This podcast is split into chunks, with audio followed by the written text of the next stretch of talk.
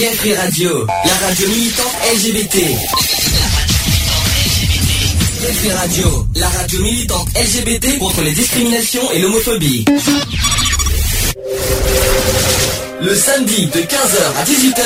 Le samedi 15h 18h. Retrouvez l'émission Equality. L'émission Equality sur Gay Free Radio. On ne choisit pas sa couleur de peau.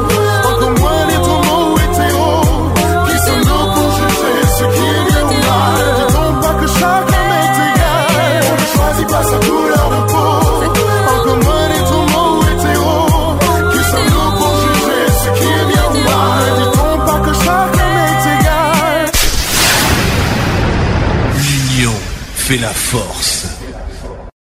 Alors, bienvenue dans l'émission Equality numéro 62. Euh, bien voilà, donc nous sommes aujourd'hui le samedi 5 octobre 2013.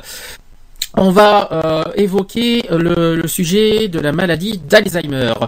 Euh, pourquoi? Bah, Parce que c'est un sujet que je devais en parler la, saison dernière, que j'ai pas pu le faire et que je souhaite euh, vraiment en parler parce que vous savez que la santé est un des sujets forts de l'émission et nous allons parler de, de ce sujet qu'on n'a jamais évoqué encore.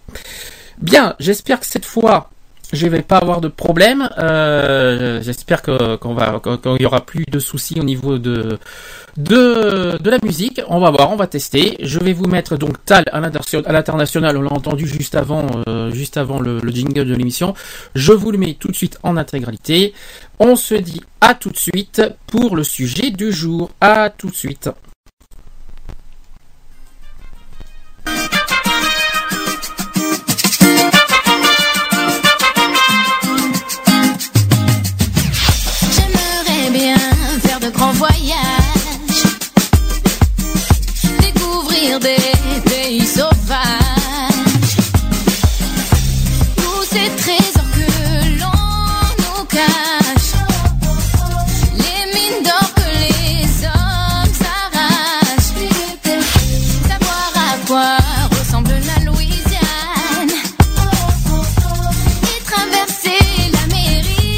Oh,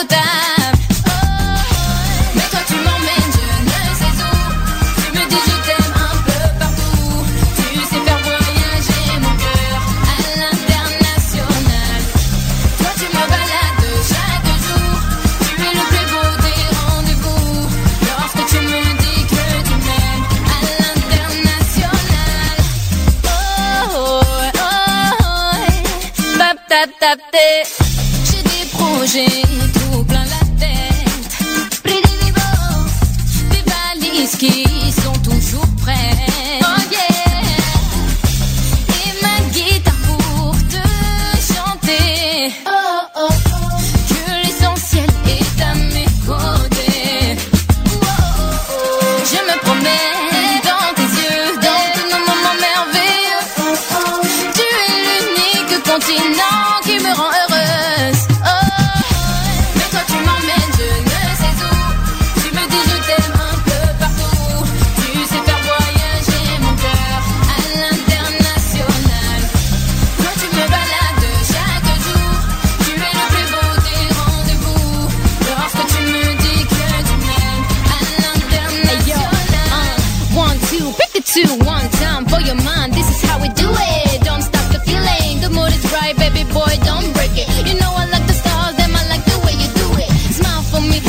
Your smile is so beautiful. Talk to me, the way you talk to me so beautiful. Dance for me, cause your body, body, body. Yeah, baby, baby, it's so unbelievable.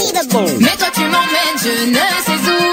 Tu me dis je t'aime un peu partout. Tu sais faire voyager mon cœur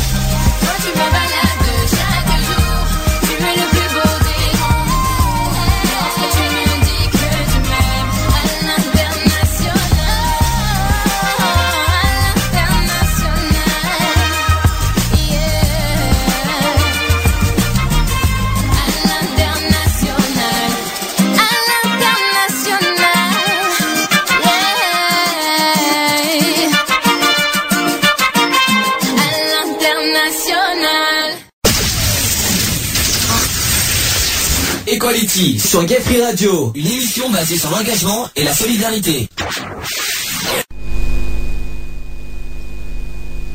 Voilà, donc c'était euh, avec à l'international. Donc euh, bienvenue dans l'émission Equality.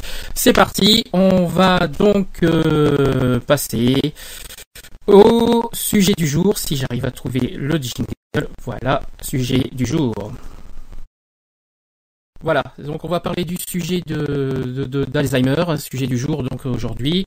Euh, je vais vous expliquer vite fait euh, ce que ce qu'est la maladie d'Alzheimer. C'est une maladie neurodégénérative, est- c'est une, en gros, ça veut dire que c'est une perte progressive euh, de neurones, incurable du tissu euh, cérébral qui entraîne la perte progressive et irréversible des fonctions mentales et notamment de la mémoire. Donc c'est bien un trouble de la mémoire. Donc c'est la forme la plus fréquente de démence chez l'être humain. Elle fut euh, initialement décrite par le médecin allemand qui s'appelle Alois Alzheimer. Voilà, d'où il, tire son nom de la maladie, euh, en 1906. Alors les causes exactes euh, de cette maladie d'Alzheimer restent malheureusement encore inconnues, mais des facteurs génétiques et environnementaux contribueraient à son apparition et à son développement. Il existe cependant des facteurs de risque, que, de risque connus donc, euh, par exemple, certaines anomalies génétiques, il y a aussi des facteurs de risque cardiovasculaires ou encore l'intoxication à certains métaux lourds. Le premier symptôme est souvent des pertes de souvenirs, donc euh, on parle d'amnésie par exemple, euh, se manifestant initialement euh, par des distractions mineures qui s'accentuent par la progression de la maladie. Les souvenirs plus, plus anciens sont cependant relativement préservés. L'atteinte neurologique s'étend par la suite au cortex associatif frontaux et temporaux pariétaux, se traduisant par des troubles cognitifs plus sévères comme la confusion, l'irritabilité, l'agressivité, les troubles de l'humeur. Voilà, entre autres. Et il y a aussi des émotions, des fonctions exécutives ou même de- des défauts de langage. Il y a aussi euh, la perte de mémoire à long terme, et ça c'est vraiment le, plus terrible, Euh, notamment par exemple quand, il y a des, personnes âgées qui perdent la mémoire sur leurs petits-enfants, sur leurs enfants qui ne reconnaissent pas, ça c'est vraiment terrible. Ensuite, la destruction des neurones euh, se poursuit jusqu'à la perte des fonctions autonomes et la mort. Ça, c'est vraiment le pire des cas. Le diagnostic de la maladie d'Alzheimer repose essentiellement sur l'interrogatoire, des tests neuropsychologiques et sur la mise en évidence euh, d'une atrophie corticale qui touche d'abord le lobe temporal interne et notamment l'hippocampe. Euh, ce sont des régions importantes pour la mémoire. Euh, elle est généralement diagnostiquée à partir de l'âge de 65 ans. C'est vraiment général parce qu'il y a aussi des cas particuliers. Et, euh, il y a aussi des formes précoces, plus rares, euh, euh, qui sont, il y a, c'est moins de moins que 5% des patients sur ce type-là, qui peuvent cependant apparaître beaucoup plus tôt. Voilà. Et les premiers signes de la maladie d'Alzheimer sont souvent confondus avec les, les aspects normaux de la sénescence, une dépression aussi, un stress ou d'autres pathologies neurologiques comme la démence vasculaire. Elle fut ainsi sous-diagnostiquée jusque dans les années 1960. Euh, la vitesse et l'évolution de la maladie sont variables d'un individu à l'autre, ce qui rend difficile tout pronostic euh, précis. On en parlera tout à l'heure de, tous ces pronostics. Euh, L'espérance de vie euh, varie ainsi de 3 à 8 ans selon l'âge du patient au moment du diagnostic. Et avec l'évolution de la maladie, les patients souffrent parfois de, re- de rejet de la part de la société et de leur famille. Euh, il n'y a actuellement pas de traitement qui diminue la progression de cette maladie. Ça aussi, on en parlera tout à l'heure des traitements. Euh, les soins proposés sont principalement d'ordre palliatif et n'ont qu'un effet limité sur les symptômes. La... Donc, la stimulation cognitive, euh, l'exercice physique et, un régime alimentaire équilibré pourraient retarder l'apparition de, de troubles cognitifs chez les personnes âgées parce que la maladie d'Alzheimer ne peut être guérie et qu'elle est euh, dégénérative, hein, parce qu'on parle de dégénérance, euh, dégénération plutôt. Euh, le patient s'appuie euh, sur les autres pour l'aider. Le rôle euh, de l'aidant principal est primordial. La maladie d'Alzheimer touchait environ 26 millions de personnes dans le monde en 2005. Imaginez 26 millions. On croirait que c'est une maladie rare, pas du tout. Euh, et pourrait toucher euh, 4 fois plus en 2050. C'est-à-dire, euh, si on multiplie par 4, ça veut dire 100 millions en 2050. Ce qui équivaudrait alors à une personne sur 85 dans le monde. C'est énorme, c'est pour ça qu'on en parle. Euh, dans les pays développés, la maladie d'Alzheimer est l'une des pathologies les plus coûteuses pour la société. D'accord. Euh, ensuite, euh, étant donné la prévalence de la, maladie, un important effort est mené par la recherche médicale pour découvrir un médicament qui permettrait de stopper le processus. Le processus d'ailleurs qui est neurodégénératif. Il faut quand même le, précis- le préciser. La principale piste de recherche vise à s'attaquer aux plaques euh, amyloïdes euh, qui se forment entre les neurones au cours de la maladie et aux agrégats euh, de protéines Tau, TAU, hein, c'est ce, qu'on- ce sont les protéines Tau, c'est ce, ce nom-là, on en parlera tout à l'heure aussi de ça, formant les dégénérescences neurofibrillaires à l'intérieur des neurones. Alors, quels sont les stades d'évolution de ce de cette maladie d'Alzheimer? Eh bien, cette progression de la maladie de d'Alzheimer est divisée en quatre stades. Voilà, comme la, la bipolarité est divisée en plusieurs stades. Eh Comme euh, il y a quatre stades dans la maladie d'Alzheimer, avec une progression caractéristique de troubles cognitifs. Alors, premier, stade de, cette maladie d'Alzheimer, c'est le stade prédémentiel. Alors, c'est la progression de la maladie d'Alzheimer la mort neuronale et la formation euh, d'enchevêtrements neurofibrillaires et des plaques de bêta-amyloïdes. Les premiers symptômes sont souvent confondus avec les effets normaux de vieillissement ou de stress. C'est quand même, euh, il faut quand même le souligner. Et des tests neuropsychologiques poussés peuvent euh, cependant révéler des, problèmes cognitifs légers jusqu'à 8 ans avant, que la personne ne remplisse les critères diagnostiqués de la maladie d'Alzheimer. Alors ces premiers euh, symptômes affectent principalement les, euh, les activités les plus complexes de la maladie, de la vie quotidienne. Euh, le déficit euh, le plus euh, notable est la perte de mémoire qui se manifeste par des difficultés à se souvenir des faits euh, récemment appris et à acquérir de nouvelles informations, Euh, des problèmes euh, plus subtils au niveau des fonctions exécutives comme l'attention, la planification, la flexibilité et l'abstraction ou encore des défauts de mémoire sémantique comme la mémoire du sens des mots et des concepts. Euh, donc tout ça sont également euh, évocateurs des stades précoces de la maladie d'Alzheimer. Une apathie peut être observée dès ce stade et reste le symptôme le plus persistant à travers l'évolution de la maladie. Euh, cette caractéristique préclinique de la maladie est également appelée trouble cognitif léger. Donc ça c'est le premier stade. Le deuxième stade c'est le, le stade léger. Alors ce sont c'est chez les personnes maladie d'Alzheimer l'évolution des symptômes euh, donc les troubles de la mémoire, les difficultés d'apprentissage, le besoin d'aide aussi euh, dans l'accomplissement des tâches euh, de la vie quotidienne. Tout ça participe à la confirmation du diagnostic. Euh, chez une partie de ces patients, des symptômes autres que les problèmes de mémoire apparaissent au premier plan et révèlent la maladie, notamment les problèmes liés au langage, aux fonctions exécutives, à l'i- à l'identification aussi, euh, c'est déjà au stade 2, hein, l'identification, euh, qu'on appelle plus couramment l'agnosie. A-G-N-O-S-I-E pour ceux qui veulent savoir ce que c'est. Euh, aussi, euh, aussi l'exécution des mouvements. Oui, ça fait partie aussi du stade 2. Euh, pas, c'est pas l'émission télé, hein, euh, c'est pas l'émission télé sur France 2, rien à voir. Donc l'exécution des mouvements euh, qu'on appelle apraxie, A-P-R-A-X-I-E, pour ceux qui cherchent à savoir ce que c'est. Alors, la maladie d'Alzheimer n'affecte euh, pas de façon égale toutes les formes de mémoire. En effet, euh, étant contrôlées par des structures céré- céré- cérébrales différentes, elles ne sont pas détériorées par la même vitesse par la maladie.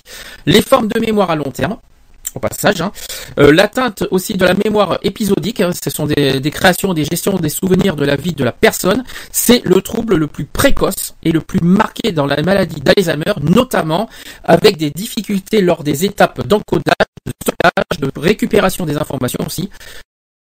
Il faut quand même l'oublier, il faut pas oublier tout ça, c'est la mémoire et les neurones qui fonctionnent.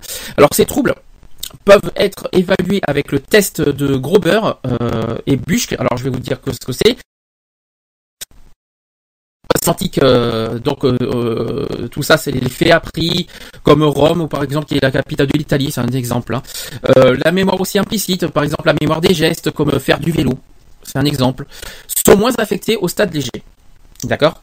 Alors, les problèmes de langage, qu'on appelle l'aphasie, sont caractérisés majoritairement par une anomie euh, ou manque du mot, par exemple la diminution du vocabulaire, euh, et aussi de la fluidité du discours, ce qui conduit à un, appauvrissement, je vais y arriver, de l'expression orale et écrite.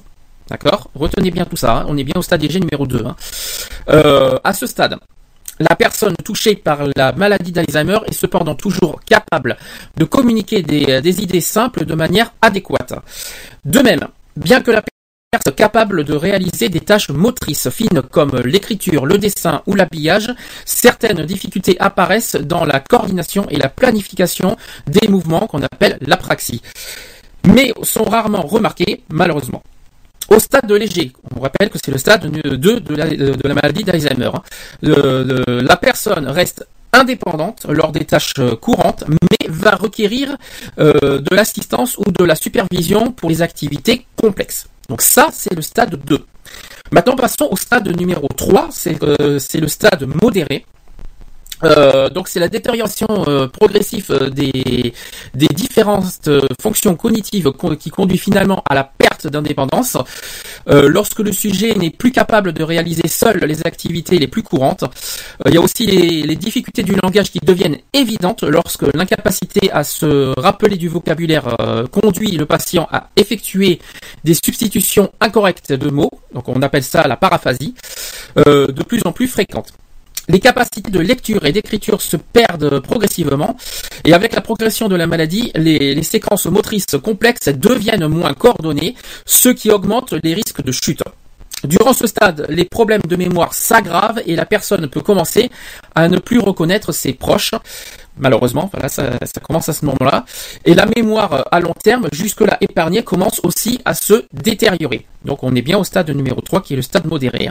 Alors, au sujet des, des changements euh, comportementaux et neuropsychiatriques euh, deviennent prévalents aussi. Euh, les manifestations euh, classiques sont des errements, des, euh, des- de l'irritabilité aussi et une labilité émotionnelle qui conduit à des pleurs. Je, je- rassurez-vous pour tous ceux qui, qui sont irritables, c'est pas que de vous rassurez-vous, c'est- même si vous êtes irritable, ça veut pas dire que vous avez Alzheimer. Ne, ne vous mettez pas ça en tête dans le crâne en disant sais pas parce que vous êtes irritable que vous avez de suite Alzheimer. Ne mettez ça c'est très important. C'est ce sont des symptômes mais ça veut pas dire forcément que vous avez cette maladie. hein. Il faut faire des analyses pour ça. Qu'on en parlera après. Alors Toujours dans le stade modéré, euh, des, périodes de grande confusion ont tendance à apparaître notamment au coucher du soleil, la luminosité euh, influant euh, sur le caractère. Il y a environ euh, 30% des patients euh, qui sont touchés par Alzheimer qui développent des symptômes délirants et notamment des délires de changement d'identité. Voilà. Euh, les patients perdent également la conscience de leur maladie et des limitations qu'elles entraînent. Et enfin, ils peuvent souffrir euh, d'incontinence urinaire. Voilà. Euh, ces différents symptômes peuvent créer un stress important chez les proches et les soignants, stress qui peut être réduit en passant d'un soin à domicile au placement en maison de soins spécialisés. Dernier stade, le, sta- le- le stade numéro 4, c'est le stade avancé. Alors ça c'est la pire, hein, vous vous en doutez bien. Alors écoutez bien ça parce que ça, ça risque d'être triste et euh, ça peut vous choquer. Donc durant la phase finale de la maladie d'Alzheimer, le patient est complètement dépendant du personnel de soins. D'accord Le langage est réduit à quelques phrases simples ou même seulement des mots, ce qui conduit finalement à une perte euh, complète de la parole. Et malgré cette perte euh, des capacités verbales, les personnes perçoivent encore euh, les émotions de leur vis-à-vis et sont capables d'y répondre par des signes émotionnels, une certaine aussi agressivité qui peut encore être présente, mais le plus souvent les conséquences de la maladie sont une extrême apathie couplée à un état de fatigue constant. Euh, les patients euh, les plus avancés ne sont plus capables d'effectuer la moindre la, moindre tâche motrice, alors motrice, hein, euh, la tâche moteur, tout ce qui est moteur, voilà, sans assistance. Voilà, donc il peut plus rien faire. La musculature aussi et la mobilité sont détériorées au, au point que le patient reste alité et ne peut plus se nourrir seul. Vous voyez, ça c'est le, cas le plus grave. hein. Euh, la maladie d'Alzheimer est une maladie terminale, malheureusement. Donc, elle est, euh, dès qu'on a une maladie d'Alzheimer, vous êtes condamné. Je tiens à vous le préciser. C'est triste à dire, mais il faut, quand même le dire. Euh, c'est malheureusement pas guérissable pour le moment. Mais toutefois, la cause de la mort est souvent due à un facteur externe. Il faut quand même le préciser aussi, comme une infection des escarres ou, aussi une pneumonie, plutôt que la maladie elle-même. D'accord? Donc c'est pas la maladie même qui fait ça, mais des causes extérieures. Voilà, donc euh, si euh, vous avez des, réactions par rapport à ça, euh, comment vous dire ça? Comment vous dire ça Ben voilà, c'est vraiment. si vous avez des réactions, ah bah tiens, voilà le chat est là. Je vois que Fred est là justement. Euh, vous pouvez euh, m'appeler vite fait parce que après je vais mettre le micro en fonction normale. 05 35 004 024. Je suis pas sûr que ça doit marcher parce que si on me dit que ça saute au niveau du micro, j'ai peur que j'ai peur qu'au téléphone ça soit pareil. Malheureusement, ne vous inquiétez pas, ça sera que temporaire. Dans 15 jours, on va réparer ce problème-là. Le chat, si vous avez des, euh, des choses à dire, des, euh, si vous avez plein plein de choses à dire du, euh, au niveau de la maladie d'Alzheimer, vous allez sur www.equality-radio.fr. Je répète, www.equality-radio.fr. Vous réagissez sur le chat, ça sera plus simple que le téléphone, je pense. Euh, Qu'est-ce que je voulais dire? Continuons un petit peu sur euh, la maladie d'Alzheimer. Et ben, euh, donc, on- lors de la maladie d'Alzheimer, le cerveau du patient est victime d'un double processus de dégénérescence et d'inflammation. Euh, il est caractérisé par deux types de lésions, chacune causée par une accumulation de protéines qui entraîne un dysfonctionnement de, la cellule. Les progressions différentes de ces deux types de lésions, je vais vérifier quelque chose. Euh, de lésions participent à une lésion plus globa- globa- globale du cerveau. Je vais éteindre finalement le. Je pense que je sais pourquoi ça bug en fait. On va faire, on va faire mieux que ça. Euh, donc je répète. Lors de la maladie d'Alzheimer, le cerveau du patient est victime d'un double processus de, gé- dégénérescence, et d'inflammation. Il est caractérisé par deux types de lésions, chacune causée par une accumulation de protéines qui entraîne un dysfonctionnement de la cellule. Les progressions différentes euh, de ces deux types de lésions participent à une, lésion plus globale euh, du cerveau. Euh, donc il y a deux types. Donc à niveau extracellulaire, c'est l'accumulation d'une peptide. Alors ça, c'est vrai que je vous parle beaucoup à titre médical parce que euh, faut pas s'étonner que, que je vous parle des, des termes médicaux. Alors on parle de peptides amyloïdes qui provoquent des plaques amyloïdes. D'accord? Ensuite, il y a le, niveau intracellulaire, c'est l'accumulation de protéines, euh, tau, qu'on en parlera tout à l'heure, qui s'appelle neurofibrille. D'accord, j'espère que vous avez bien retenu tout ça. Euh, on, parle par exemple euh, d'atrophie cor- euh, corticale, que- c'est-à-dire que lorsque la maladie d'Alzheimer est caractérisée par une perte de neurones et de synapses dans le cortex céré- cérébral et certaines régions euh, subcorticales, cette perte anormale entraîne euh, une euh, atrophie des régions affectées, incluant le lobe temporal, euh, pariétal et une partie du cortex frontal et euh, du gyrus singulaire. Effectivement, ça coupe un peu. Euh, le cerveau peut être principalement 8 à 10%. Donc, je vais vous, euh, je vais faire quelque chose sur son poids euh, tous les 10 ans contre 2% euh, chez un sujet euh, sain. L'atrophie euh, corticale s'accompagne d'une euh, dilatation des ventricules cérébraux et des sillons corticaux ainsi que, d'une perte neuronale affectant particulièrement le système euh, euh, qui est le noyau basal de, de mes nerfs euh, pas mes nerfs euh, pas les nerveux mais mes nerfs M E Y N E R T il y a aussi le septum le cortex euh, anti euh, c'est pas facile à dire tout ça l'amidale aussi et euh, l'hippocampe voilà donc je l'ai tout dit je pense que comme ça, on m'entendra beaucoup mieux et sans problème, sans bavure. Est-ce que là, euh, vous m'entendez sans, saturation, sans problème? Est-ce que là, c'est beaucoup mieux? C'est pour savoir si, ça a bien marché. Donc, donc les études qui euh, utilisant l'IRM et le PET scan ont documenté une réduction de certaines euh, régions euh, spécifiques chez les personnes atteintes de la maladie d'Alzheimer lorsqu'elles progressent d'un trouble cognitif léger vers une maladie d'Alzheimer et en comparaison des images des âgés. Euh, donc l'origine. Non, on va parler des, plaques euh. Non, on va va pas faire, euh, on va pas vous embêter avec ça, parce que sinon on est on est dans deux ans avec euh, tous ces tous ces problèmes. Je voudrais passer vite fait sur le diagnostic, comment on diagnostique la maladie d'Alzheimer Alors, la maladie d'Alzheimer ne peut pas être diagnostiquée avec certitude, malheureusement, et seule l'autopsie après le décès du patient permet de confirmer euh, avec certitude le diagnostic de maladie d'Alzheimer grâce à un examen euh, anatomo-pathologique du cerveau. Le recours à des biopsies euh, de tissu cérébral est dangereux et s'avère peu utile. Le diagnostic de maladie d'Alzheimer est néanmoins donné lorsqu'un diagnostic clinique de démence est établi et que les examens complémentaires éliminent l'ensemble des autres euh, diagnostics possibles. Alors, euh, on parle de diagnostic clinique qui est actuellement euh, pas très recommandé de, recourir euh, de dépistage de la maladie. Hein, C'est-à-dire qu'à la recherche de la maladie chez les personnes qui n'ont aucun symptôme. Et en effet. En l'absence de traitement curatif, cette stratégie n'est pas pertinente au plan de la santé publique. On parle de dépistage euh, clinique. hein. Euh, par contre, il est recommandé de reconnaître euh, la maladie chez des personnes qui ont des symptômes ou des signes euh, évocateurs. Il est alors question de détection et de diagnostic. Alors, il y a aussi les signes précurseurs. Euh, on peut retrouver des signes précurseurs de la maladie d'Alzheimer jusqu'à 12 ans avant le diagnostic.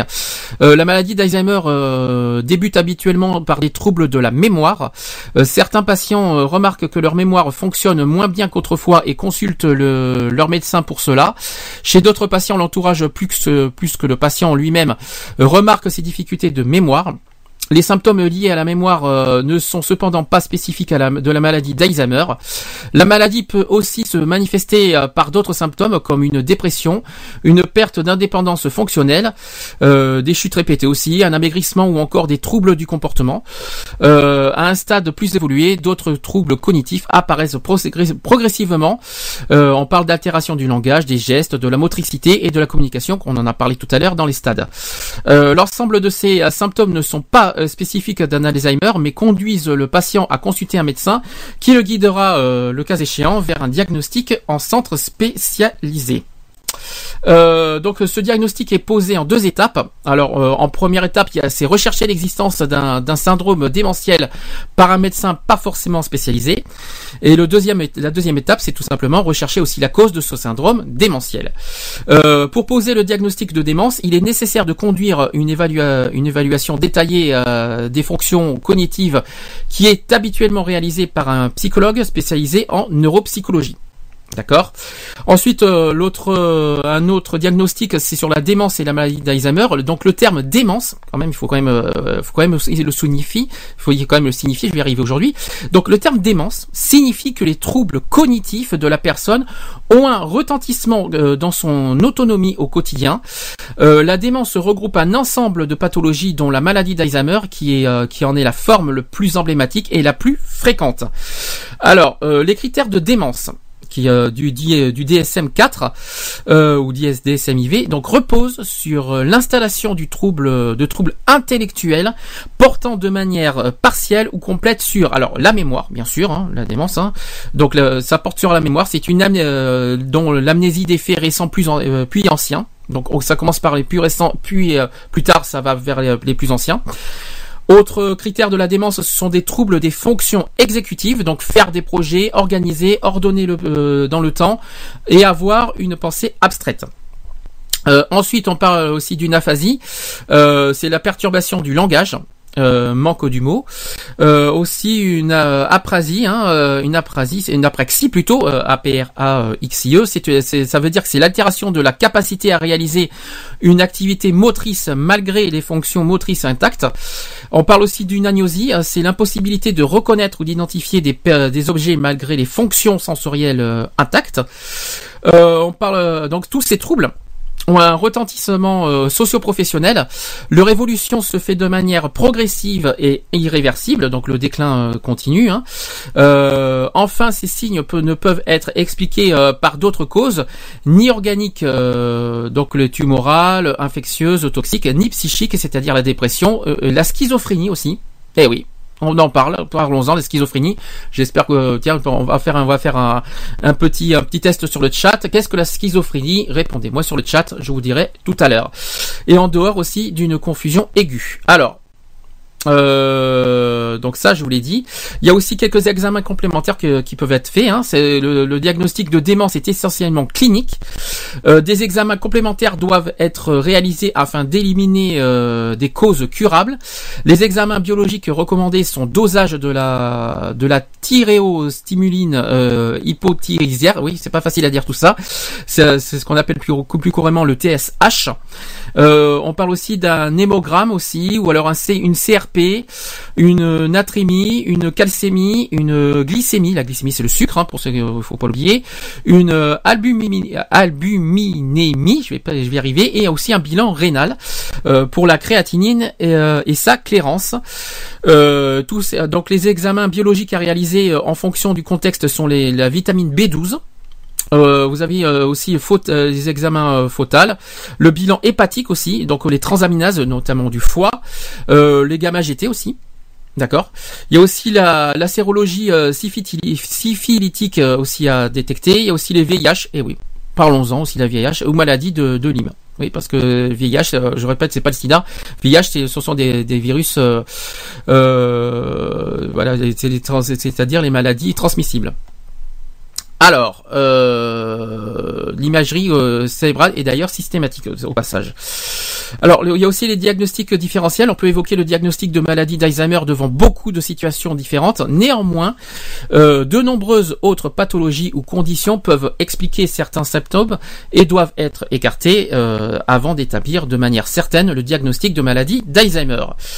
Une fois le diagnostic de démence posé, une évaluation euh, cognitive globale, fonctionnelle, thymique et comportementale en centre mémoire spécialisé va permettre de poser le diagnostic étiologique et de la démence.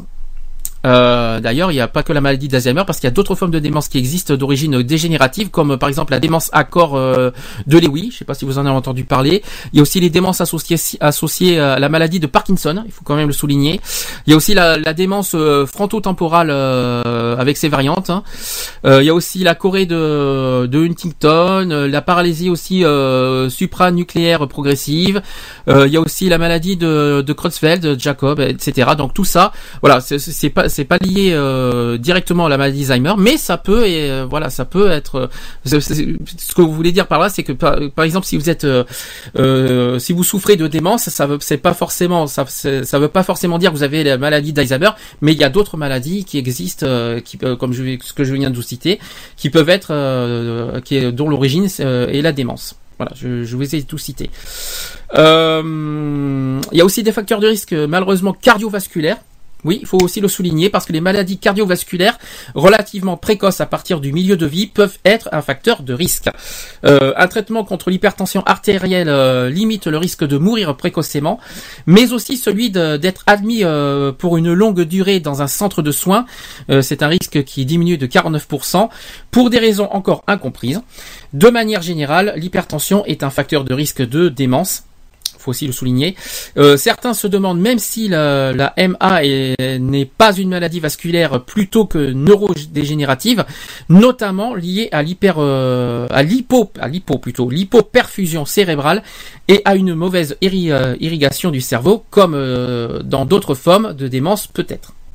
Il y a aussi l'hypercholestérolémie, forcément, ça veut dire que vous avez un trop qui est également un, facteur de risque. C'est un régime riche en acides gras euh, poly, euh, c'est pas facile à dire tout ça. Euh, on parle des oméga 3 et des oméga 6 aussi, et pauvre en acides gras saturés qui pourraient à l'inverse diminuer le risque de développer la maladie d'Alzheimer. Euh, on parle aussi du, tabagisme. Eh oui, les fumeurs. hein. Je, viens vers vous, le cher fumeur, qui augmenterait aussi sensiblement le risque de survenue de la maladie d'Alzheimer. Eh ben oui, ça un peu, un peu, euh, bizarre, mais effectivement, le tabagisme augmente malheureusement le risque euh, de la maladie d'Alzheimer. Ah, Alors, il faudrait avoir des preuves euh, médicaux pour ça, mais en tout cas, c'est souligné. Euh, euh, en 2006, une étude suédoise montrait que, le- que les Suédois aussi sont euh, victimes de la maladie d'Alzheimer euh, avaient plus souvent des problèmes dentaires que, que, que les non malades. Alors je ne sais pas si euh, je sais pas si c'est un signe ou un facteur qu'on peut voir si si on peut voir que le fait qu'il y a des problèmes dentaires, ça veut dire qu'on a la maladie d'Alzheimer. Moi je crois pas. Ça fait un peu bizarre de, de voir ça, mais bon, pourquoi pas? Ça peut être un signe aussi. Qu'est-ce que je peux vous dire aussi? Euh, que il y a tellement de choses à dire sur ça, que la mercure, euh, que le mercure euh, euh, inhibe aussi la fixation des, des riboses sur euh, l'adéno, l'adénosine euh, diphosphate, c'est l'ADP, euh, qui est ce qui euh, inhibe euh, la polycondensation de cette protéine. Euh, bon ben voilà, ça c'était sur euh, les, les, les facteurs de risque. hein. Alors, comment on pronostique les, euh, le- la maladie d'Alzheimer? Donc, euh, la famille comprend les enfants. Quand même le possible. alors, la famille. C'est plutôt que comprend les enfants, les frères et sœurs, les nièces et neveux, etc. D'accord? Donc ça, vous savez ce que c'est une famille. Et en se référant au, nombre estimé en 2007 de 800 000 malades en France, il y a 800 000 malades en France diagnostiqués en 2007 de, la maladie d'Alzheimer, quand même le souligner. Considérant une moyenne donc de trois cellules familiales autour d'un malade, ce sont plus de 2 400 000 personnes qui sont concernées plus ou moins directement par la maladie d'Alzheimer. C'est-à-dire qu'il y en a qui sont concernés directement, c'est-à-dire ceux qui euh, ceux qui vivent avec euh, la maladie d'Alzheimer, et ceux qui sont touchés indirectement, c'est-à-dire la famille de, de, de, de, de ceux qui sont touchés par la maladie d'Alzheimer, mais qui sont concernés par cette euh, maladie, euh, parce qu'ils sont voilà le fait que, que, que petit à petit malheureusement, eh ben, on oublie euh, les membres, euh, on perd la mémoire, on oublie petit à petit le membre de sa famille. Je crois que les, le plus dur, je pense, c'est quand un grand-parent euh, euh, perd la mémoire en oubliant ses enfants et ses grands et ses petits enfants. Ça, je crois que c'est le pire. Et malheureusement, on est touché par ça mentalement, moralement, en tout cas, quoi qu'il en soit, moralement, on est touché. On peut, on peut, en, on peut en faire une dépression, on peut, en, on peut en être, on peut en souffrir beaucoup moralement. Euh, qu'un proche souffre de la maladie d'Alzheimer, je peux vous dire que c'est très très dur. C'est à la fois dur pour ceux qui vivent, mais aussi dur pour les proches. Voilà, ça il faut quand même le souligner. Donc une pensée, d'ailleurs, pour ceux qui écoutent, aux proches de, à toutes ces personnes euh, qui ont qui, qui, euh, ont un, un- une personne dans leur famille qui, est touchée par la, la maladie d'Alzheimer. Donc on a une grande pensée pour vous. Soyez forts, on pense à vous. Alors. Euh, la famille aussi a des ressources illimitées en tant que en tant pour offrir euh, à la, à la personne malade le soutien dont elle a besoin de façon de plus en plus continue au, fur et à mesure de l'évolution de la de la maladie. Pourtant, dans 70% des cas, c'est la famille qui prend en charge la personne malade et lui permet de tester de rester à domicile. 70% des cas. hein. Imaginez, 70. On a aussi pris conscience euh, de l'apport considérable de l'aidant naturel. On appelle aussi, on appelle ça aussi les dents familiales. Il y a aussi les professionnels qui se rendent compte euh, que l'aide aux aidants est probablement une des manières de répondre à cet énorme défi de santé publique. En France, alors écoutez ça, ce sont des chiffres. 70% des époux et 50% des enfants d'une personne souffrant de la maladie d'Alzheimer lui consacrent plus de 6 heures par jour. Euh, 6 heures par jour, hein. Voilà, quand même. Et 24% des aidants et 50, euh, 54% qu'il s'agit euh, donc ça voilà. Donc 54% qui euh, s'il s'agit d'enfants d'une personne atteinte euh, de la maladie d'Alzheimer qui doivent réaménager leur activité professionnelle. Ensuite, 20% des aidants naturels d'une personne atteinte de la maladie d'Alzheimer déclarent euh, différer, voire renoncer à une consultation, une hospitalisation ou un soin pour eux-mêmes par manque de temps. Ensuite, si la prévalence de la maladie continue d'augmenter, elle mobilisera à elle seule et pour le simple euh, nursing euh, un dixième de la population active. C'est quand même des, chiffres énormes qu'il faut prendre en compte. hein. Par ailleurs, il semblerait que la mortalité des personnes aidant soit supérieure à celle des personnes du même âge ne s'occupant pas d'un malade, mais cela n'est pas clairement établi à ce jour. Dans le cadre de la maladie, du plan Alzheimer plutôt. C'est un plan Alzheimer qui a eu lieu entre 2008 et 2012. Euh, a été mis en place un métier. Alors c'est euh, on appelle alors c'est un métier qui s'appelle le technicien coordinateur de l'aide psychosociale aux aidants. C'est long, mais euh, c'est un métier euh, en réponse aux problématiques de ces aidants. D'accord Donc euh, pour ceux qui, en ont besoin, retenez bien ce, métier, technicien coordinateur de l'aide psychosociale aux aidants. Renseignez-vous si, euh, vous êtes euh, touché par ça. Euh, essayez de vous fier à, à ces professionnels. Alors, dernière étape, c'est sur les traitements. Forcément, hein, donc il y a le traitement, va- c'est la dernière étape du sujet. Donc, euh, quels sont les traitements de la, de la maladie d'Alzheimer? Donc, euh, il y a le traitement préventif. Donc, aucune méthode ne protège définitivement de la maladie d'Alzheimer, mais quelques facteurs de diminution du risque sont connus. On parle bon, bien sûr de l'hygiène de vie, hein. Euh, conserver une euh, activité cognitive simple qui pourrait diviser euh, par deux le risque de, de maladie d'Alzheimer. Euh, les personnes ayant suivi euh, de longues études ou ayant euh, développé leur mémoire courent moins de risques de souffrir de la maladie s'ils entretiennent cet acquis, tel que lire un journal par exemple. hein. donc il faut donc il faudrait que si vous voyez quelqu'un qui est victime, faites-le lire en tout cas les actu tout ce qui est tout ce qui est tout ça, faites-le lire. Il y a aussi jouer aux échecs. Bon, pourquoi pas, mais bon, en tout cas, ça stimule. Euh, euh, et il y a aussi fréquenter les bibliothèques. Donc, euh, il faut que vous, pourquoi pas. hein. Donc, cette diminution de risque n'est imputable qu'aux activités cognitives actuelles des personnes âgées. Ces pratiques euh, dans le passé n'auraient aucune influence sur le déclin cognitif à l'âge.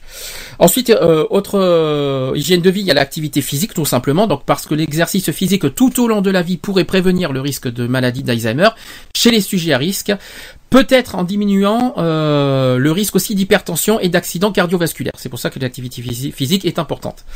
Autre point, il y a l'alimentation. Forcément, hein, euh, il faut s'alimenter quoi qu'il en soit. Euh, par contre, euh, pauvre en sel. Donc pas très peu de sel pour limiter le risque d'hypertension, c'est très important. Et mais par contre à côté, il faut être, il faut que ça soit une alimentation riche en vitamine C et E. J'espère que vous avez bien retenu ça. Donc pas de beaucoup de sel et à côté, il faut que ça soit des proté de l'alimentation riche en vitamine C et E. Euh, pas de beaucoup de, il faut pas, très peu de cholestérol forcément. hein, il faut éviter les acides gras. Euh, autre point, il y a le thé vert euh, qui aurait une incidence directe sur les fonctions cérébrales. Donc pas de thé vert, évitez, car il contribue à la préservation de ses fonctions et à la réparation des cellules endommagées et réduirait le risque d'être atteint de démence et d'autres maladies neurodégénératives comme le Parkinson et Alzheimer. D'accord, ça c'est très important à le souligner.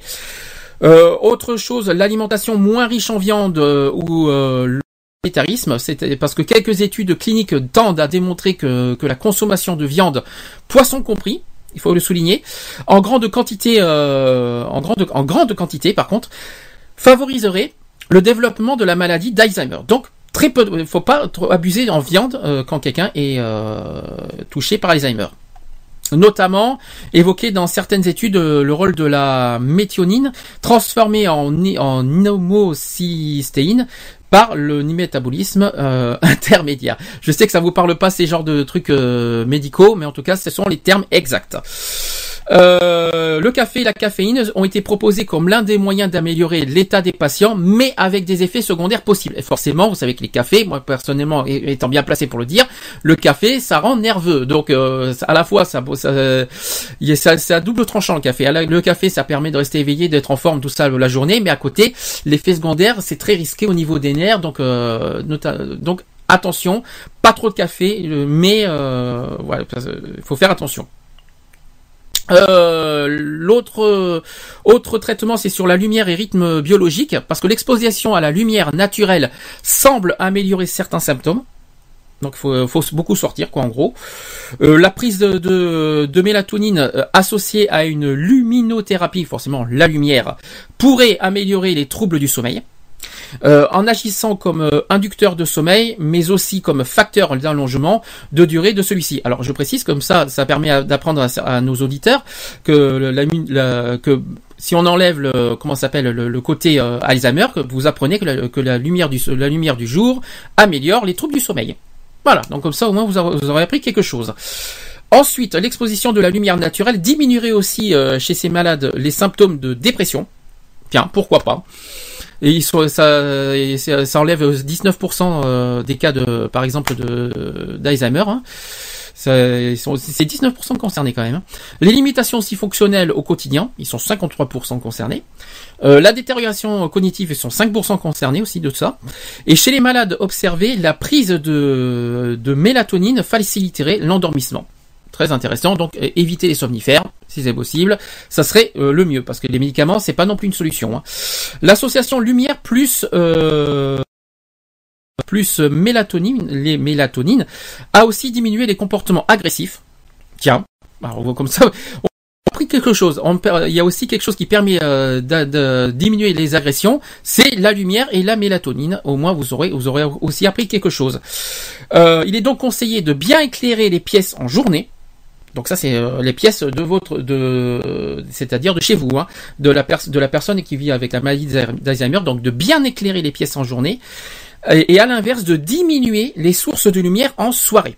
Donc si c'est possible si vous avez des lumières euh, des euh, auxquelles vous pouvez comment dire euh, euh, faire graduer la luminosité eh bien voilà. Ça serait peut-être le mieux je pense c'est-à-dire avoir euh, faire une grande lumière la journée puis diminuer euh, avec un halogène la lumière le soir.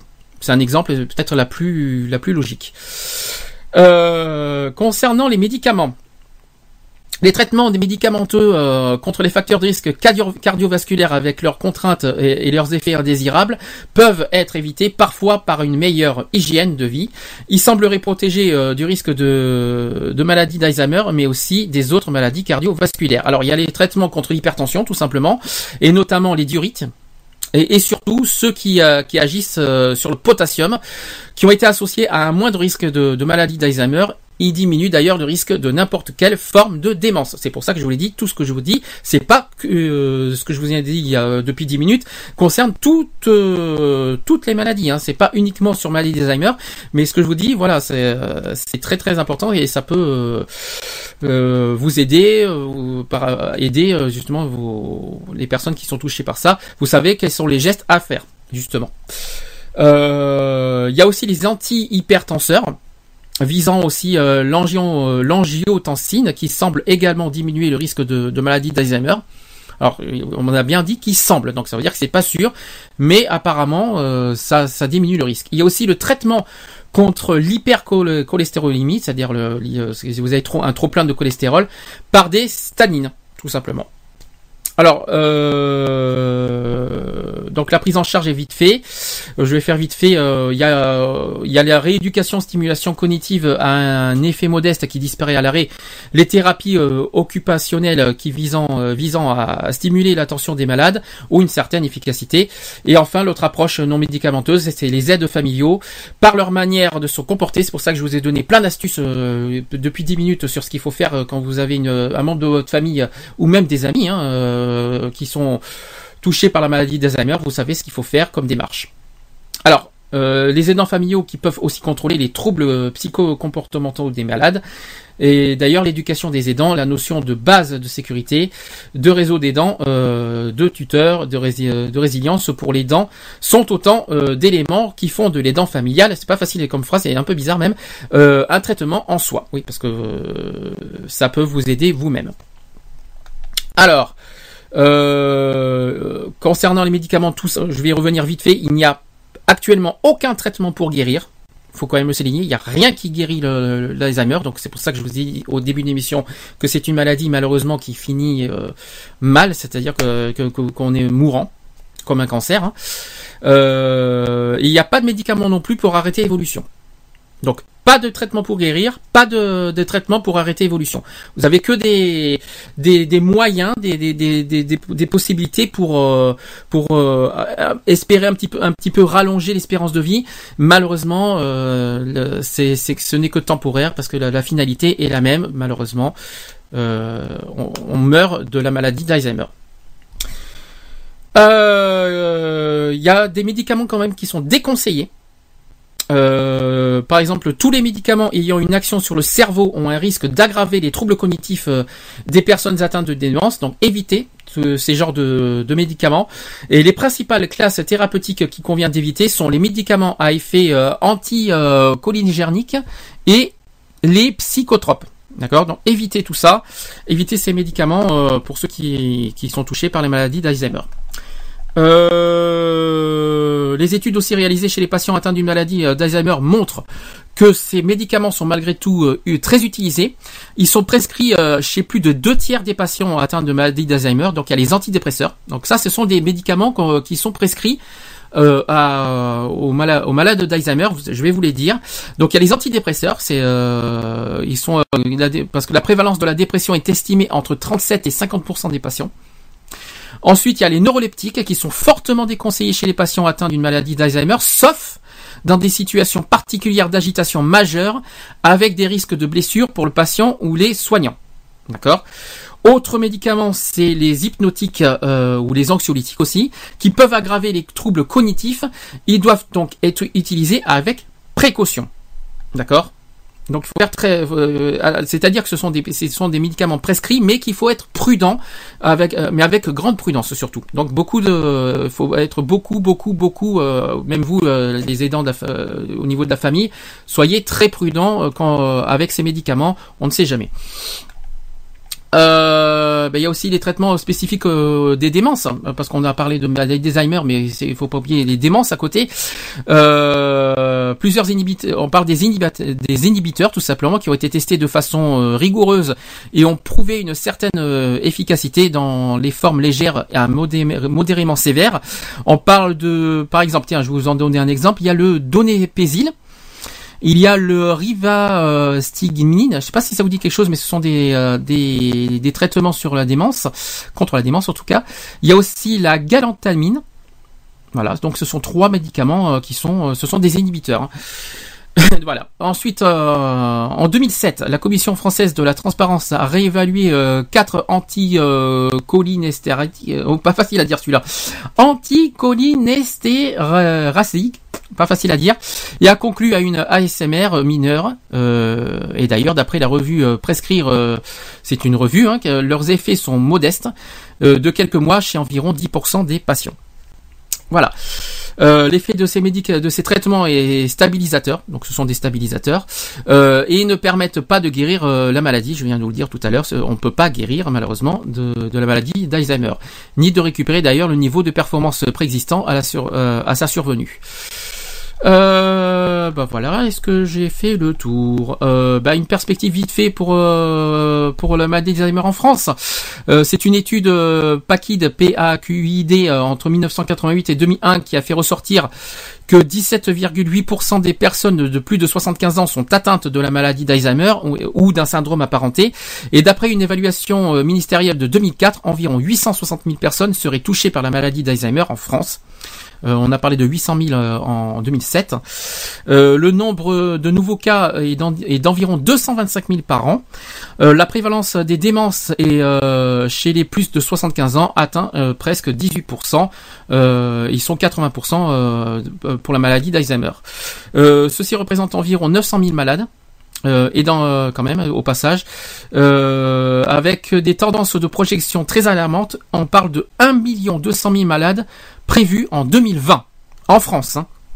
rien qu'en France 1 200 000 euh, et plus de 2 millions en 2040 forcément vous savez que la population euh, augmente et puis euh, on, vieillit, plus euh, euh, la, la population vieillit donc forcément on aurait on serait plus touché de plus en plus euh, par la maladie. Donc quand même 2 millions en 2040, c'est dans 30 ans quand même. Euh, on parle, ça veut dire euh, on passerait de 800 000 à 2 millions, donc c'est très alarmant. Euh, donc Poudou, pourquoi il faut prendre ce, sujet de la maladie d'Alzheimer au sérieux? Ce n'est pas une blague, ça peut arriver à n'importe qui. Nous, on, notre âge, à 30 ans, c'est encore trop tôt, mais dans 20 ans, ça peut, ça peut nous arriver à tout moment, sans que ça, sans que ça, sans que ça puisse, sans qu'on s'y attende. Comme toute maladie d'ailleurs, le cancer, on s'y attend pas. Et bien, la maladie d'Alzheimer, c'est la même chose, on ne s'y attend pas. Et je ne vous le souhaite pas d'ailleurs. Et euh, j'ai une grande, une grande, grande pensée euh, aux victimes, euh, aux malades d'Alzheimer, aux familles, à ces, aux familles qui, qui sont qui je pense très affectés euh, par rapport à, euh, à leurs membres de famille qui est touché par la maladie d'Alzheimer, qui ont du beaucoup de mal, euh, qui souffrent énormément moralement. On pense à vous et j'espère que, que, que, ce sujet, on aura un petit peu sensibilisé les gens sur cette maladie d'Alzheimer. J'espère qu'en tout cas ça, ça fera réfléchir et qu'on avancera le sujet dans le temps. Est-ce qu'il y a eu des sujets Est-ce qu'il y a eu des comment s'appelle des des comment s'appelle des des des des des des, euh, non pas de comment c'est pas de comment dire de, de réaction sur le chat. Bon, bah, c'est déjà pas mal. Oui, c'est mieux parce que j'ai changé la, façon de mettre le micro. C'est pour ça qu'on m'entend beaucoup mieux, qu'il n'y a plus de soucis. Par, par contre, j'ai éteint le, téléphone. parce que Je crois que c'est justement le téléphone qui a fait bugger euh, tout le logiciel et tout ça. Maintenant, ce qui se passe, c'est que je vais résoudre ça dans 15 jours. Donc, n'essayez pas d'appeler par téléphone, ça ne marchera pas euh, parce que euh, pour éviter tout bug. En revanche, n'hésitez pas à réagir sur le chat www.equality-radio.fr. Ce qu'on va faire, euh, on va faire une pause, hein, bien méritée, parce que disons que j'ai quand même pas mal parlé du sujet euh, d'Alzheimer. Si avez des... Si, je vois que t'es seul, je sais que t'es seul, Fred, mais tu peux, ça n'empêche pas que, vous pouvez réagir sur le chat. Hein. Euh, si vous voulez, euh, bah oui, n'hésitez pas à aller sur le chat www.equality-radio.fr. Je, suis un peu fatigué, ne vous inquiétez pas si je bafouille un petit peu. On va faire une. Enfin, ça va, je vais pouvoir un petit peu récupérer. Euh, on va mettre, euh, on va mettre quoi? Toujours d'ailleurs euh, au niveau des musiques, des nouveautés. Euh, 2013, si j'y arrive, je vais vous passer. Bah tiens, Mission United, j'aime bien, j'aime bien. Je sais pas si vous avez entendu, c'était un tube de, qui est passé sur France 2, euh, toute, sur France Télévisions toute. toute- J'aime bien ce titre. Euh, alors c'est Mission United, ça s'appelle Pour une vie, pour un rêve. On se retrouve juste après, on finit le sujet d'Alzheimer et après on passera aux actus euh, politiques et LGBT comme tous les samedis. À tout de suite. Pour une vie, pour un rêve.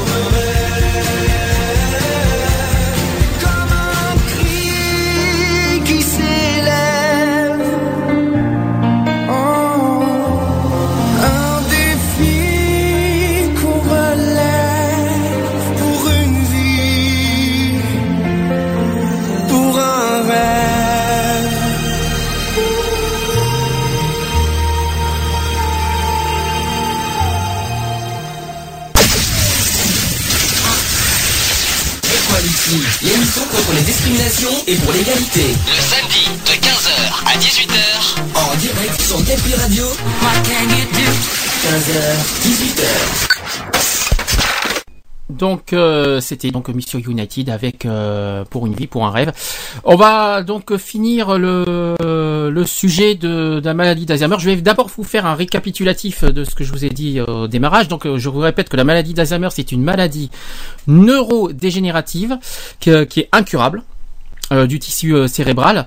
Euh, je vous ai rappelé que les causes exactes de la maladie d'Alzheimer restent en- encore aujourd'hui inconnues, euh, que le premier symptôme est souvent de perte de souvenir, d'amnésie, euh, donc je vous l'ai dit, que le diagnostic de la maladie d'Alzheimer repose essentiellement sur l'interrogatoire des tests neuropsychologiques et sur la mise en évidence d'une atrophie corticale qui touche d'abord le lobé temporal interne et notamment l'hippocampe, que la vitesse de l'évolution de la maladie euh, sont variables d'un individu à l'autre, ce qui rend difficile tout pronostic précis, et l'espérance de vie euh, de cette maladie est malheureusement varie ainsi de 3 à 8 ans, parce que je vous répète, je vous répète que la maladie d'Alzheimer n'est pas euh, est incurable et voilà, on meurt de la maladie d'Alzheimer. Je voudrais pour finir ce sujet, euh, vous rappeler quels sont les signes précurseurs de cette maladie. Donc, le premier signe, c'est la perte de mémoire. Euh, donc, oublier occasionnellement, par exemple, un rendez-vous, le nom d'un collègue euh, ou un numéro de téléphone, et s'en rappeler plus tard. Et c'est un phénomène normal. En revanche, une personne atteinte de la maladie d'Alzheimer oubliera fréquemment des événements récents et importants pour ne jamais s'en souvenir. Ça, c'est le premier signe. Deuxième signe de la maladie d'Alzheimer, ce sont des difficultés à exécuter les tâches familières. Euh, donc, dans le cadre de nos activités quotidiennes, il nous arrive à tous euh, d'être distraits et de mal nous y prendre. Euh, une personne, par exemple, atteinte de la maladie d'Alzheimer ne peut peut ne plus être justement capable d'écrire, de cuisiner, d'éplucher des légumes, de boutonner sa veste, etc. Donc forcément, elle aura besoin d'aide pour pouvoir faire ses tâches. Le troisième euh, signe euh, de, la maladie d'Alzheimer, c'est les problèmes de langage. Alors, il peut être parfois difficile de trouver euh, le mot juste. Une personne atteinte de la maladie d'Alzheimer perdra la capacité de finir des phrases ou y substituera des mots inappropriés. D'accord Euh, Il est alors difficile pour les autres de comprendre ce qu'elle dit. Euh, quatrième signe, c'est la désorientation euh, dans l'espace et dans le temps. Il peut arriver que l'on oublie temporairement le jour de la semaine ou même l'endroit où l'on va. Ça c'est courant. Mais pour une personne atteinte de la maladie d'Alzheimer, peut se croire à une autre saison. Une autre année aussi déjà éloignée ou se perdre dans un endroit connu. Elle ne sait plus comment elle s'est rendue là ni comment rentrer chez elle. Alors le cinquième, signe, c'est un jugement affaibli. hein. Euh, parfois, lorsqu'on se sent pas bien, on tarde à se faire soigner, mais avec la persistance ou l'aggravation des signes, on finit par se rendre chez le médecin. Et une personne atteinte de, la maladie d'Alzheimer ne s'alarme pas de la gravité euh, de ses difficultés et banalise même ce qui inquiète son entourage. Par ailleurs, une personne atteinte de la maladie d'Alzheimer n'est plus capable de juger une situation et pourra prendre des décisions déraisonnables. Sixième point. Sixième signe, ce sont des difficultés euh, face aux notions abstraites. Alors, en vieillissant, une personne peut éprouver euh, de la difficulté à s'adapter à des nouvelles techniques, forcément, hein. Euh, l'ordinateur, le téléphone portable, par exemple. Et une personne atteinte de la maladie d'Alzheimer peut ne plus comprendre ce que euh, ce que représentent les chiffres, par exemple, et ce qu'elle doit faire. Euh, nombreux sont ceux qui vont faire euh, des dépenses euh, inconsidérées qu'ils n'auraient jamais fait auparavant. Septième signe, euh, ce sont par exemple des objets égarés. Quiconque peut égarer temporairement son porte-monnaie ou ses clés. Donc ça, c'est dans la vie courante. Mais une personne atteinte de la maladie d'Alzheimer rangera les objets dans des endroits inappropriés. Par exemple, je vous donne un exemple, un fer à repasser dans le congélateur. Je ne rigolez pas parce que c'est pas drôle, Euh, mais euh, voilà. Donc, euh, on peut mettre un fer à repasser dans le congélateur. Je plains le congélateur surtout parce que c'est, donc il faut vraiment vraiment faire très attention, bien surveiller les personnes, faire malheureusement mettre des choses n'importe quoi. Huitième signe, changement d'humeur ou de comportement. Il nous arrive à tous d'être tristes et maussades, forcément. Mais une personne atteinte de la maladie d'Alzheimer peut changer d'humeur très rapidement. Par exemple, il peut passer du calme aux pleurs ou à la colère. Mais alors d'un coup, hein, comme ça, Euh, sans raison apparente. D'accord? Donc ça c'est un autre signe. Euh, neuvième signe, et ça c'est beaucoup plus grave, c'est le changement de personnalité. Ça c'est beaucoup plus grave. Donc la personnalité de chacun peut changer quelque peu avec l'âge. Bon, pourquoi pas? Je savais, je savais pas qu'en vieillissant on changerait notre personnalité. On va, va pas devenir non plus sénile à ce point-là. hein. On est quand même, euh, on n'est pas à ce point-là. Euh, mais chez une personne atteinte de la maladie d'Alzheimer, on observera des changements de très prononcés. Par exemple, une personne autrefois ouverte et confiante deviendra renfermée et méfiante. Au nombre des changements possibles, on compte euh, aussi l'apathie, la peur et les comportements difficiles. Et enfin, le dixième signe euh, de la maladie d'Alzheimer, c'est tout, simplement le manque d'enthousiasme. Voilà, bon, je sais pas, je, euh, voilà, donc il nous arrive à tous, euh, à l'occasion de nous lasser euh, de l'entretien ménager, de notre travail ou de nos activités sociales, tout simplement. Mais la plupart des gens retrouvent vite leur enthousiasme. Je suis pas convaincu de ça, mais euh, en tout cas, on retrouve leur, leur- leur enthousiasme malgré ça. Pourtant, et malheureusement, une personne atteinte de la maladie d'Alzheimer deviendra passive plus rapidement sans pour autant avoir un discours dépressif. Euh, elle se désintéressera euh, même euh, d'événements importants. On s'approche un petit peu de la bipolarité on- quand, quand, quand je vois ça. hein. Le changement de personnalité, le manque d'enthousiasme, c'est vrai que ça, on, rentre un petit peu dans la bipolarité et la, de la schizophrénie, mais ce n'est pas du tout la bipolarité et la schizophrénie, même si c'est un peu un petit peu les mêmes symptômes. Quoi qu'il en soit, quand je vous ai donné plein d'exemples, qu'on soit bien clair entre vous et entre vous et nous, les chers auditeurs, c'est pas parce que je vous ai dit ça que ne, ne vous mettez pas en tête que dès que vous sentez qu'il y a un, un de ces signes qui vous apparaît, que de suite vous avez Alzheimer. Ne vous mettez pas ça en tête, c'est pas du tout ce que je vous ai dit. C'est que c'est quelques signes qui, qui sont qui sont visibles chez les malades chez les malades d'Alzheimer, mais ça ne veut pas dire forcément que, que cette personne a euh, Alzheimer. Je ne sais pas si vous comprenez. Même vous, si vous par exemple vous vous sentez euh, euh, irritable, euh, un changement de personnalité, tout ça, euh, ça ne veut pas dire que vous avez Alzheimer. Par contre, effectivement, si vous voyez euh, un changement de comportement, mettre par exemple le fer à repasser dans le congélateur, là effectivement, là ça devient inquiétant. Euh, là, c'est effectivement un signe qui n'est pas, euh, euh, voilà, qui, est quand même notable et qu'on doit vraiment prendre en, co- en compte. Ça, je tiens quand même à vous le dire. Par exemple, si vous avez en, en même temps, si vous avez les 10 signes en même temps, ou que vous avez un, membre de votre entourage qui a les 10 signes que je vous ai dit, à ce moment-là, vous devrez vous inquiéter et à ce moment-là, il faut pas perdre de temps. Si vous perceptez, si vous euh, perceptez, euh, sais pas si on peut dire, euh, si vous arrivez à capter le- les 10 signes chez une personne, à ce moment-là, faites vite euh, les analyses euh, pour voir si cette, personne est, victime d'Alzheimer, parce que plus vite vous détectez, mieux ça sera pour, traiter, parce que plus on attend, plus euh, plus malheureusement euh, ça, se dégradera. Et comme je vous ai dit c'est entre 3 et 8 ans.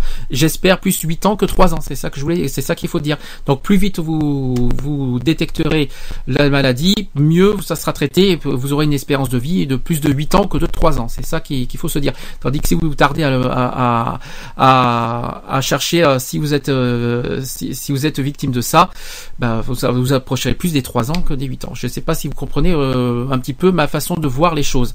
Je sais pas si vous êtes d'accord.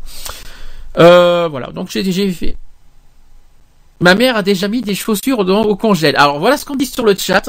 Je ne sais pas, ce- je ne sais pas ce que je dois. On, je on vérifiera ça la semaine prochaine quand je serai en Dordogne, parce que je vous signale, je vous ai dit euh, que la semaine prochaine euh, on sera exceptionnellement en Dordogne.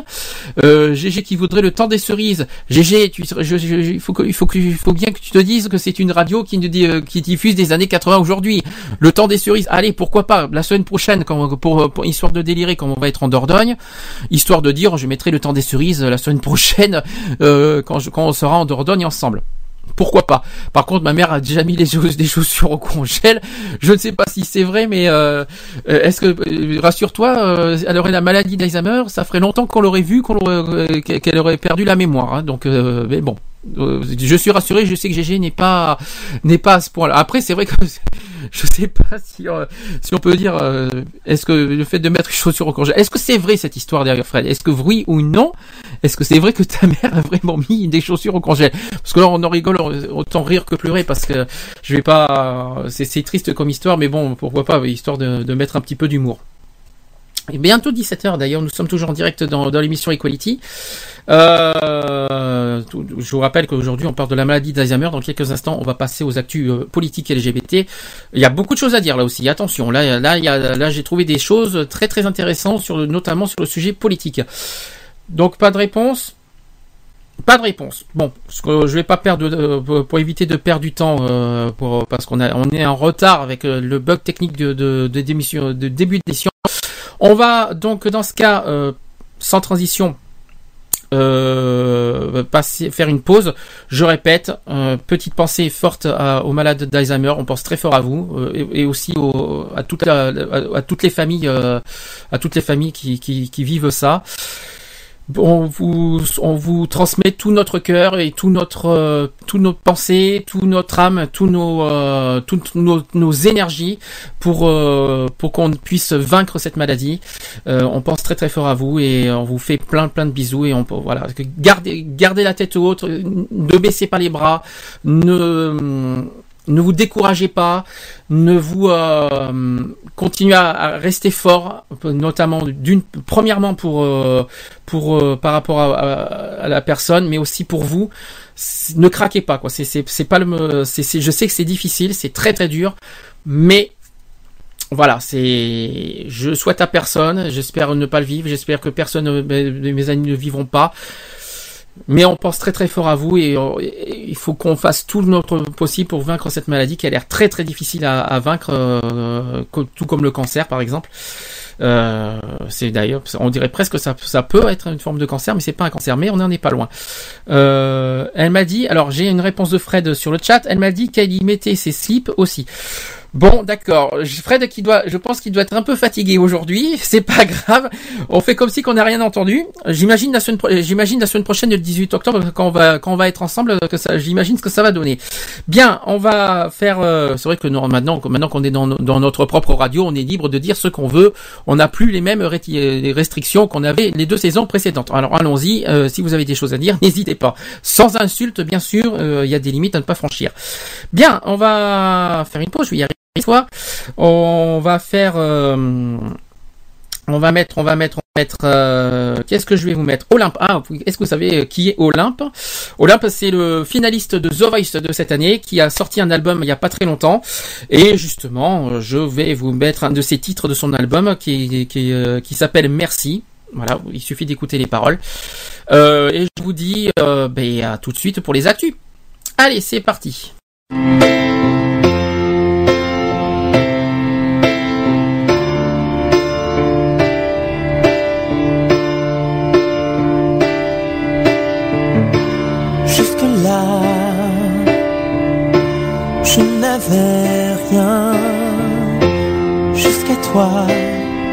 J'ai cherché mon chemin. Jusqu'au bout, et même plus loin. Jusqu'à vous, j'ai trouvé d'où je viens. Merci, oh merci, merci à la vie. Je revois ce garçon d'hier qui dans son lit rêvait les yeux ouverts. Merci mon étoile, mes nuits d'insomnie.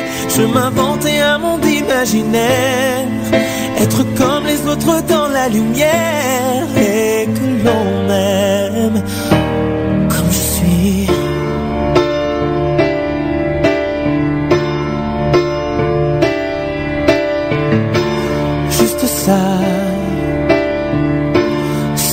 déjà bien. Pour une fois, être quelqu'un pour quelqu'un. Juste nous, jusqu'à la fin plus que tout. Moi j'y crois, moi j'y tiens.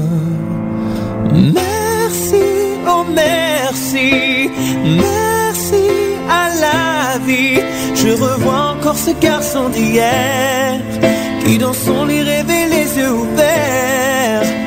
Merci mon étoile, mes nuits d'insomnie. Je m'inventais un monde imaginaire, être comme les autres dans la lumière et que l'on aime.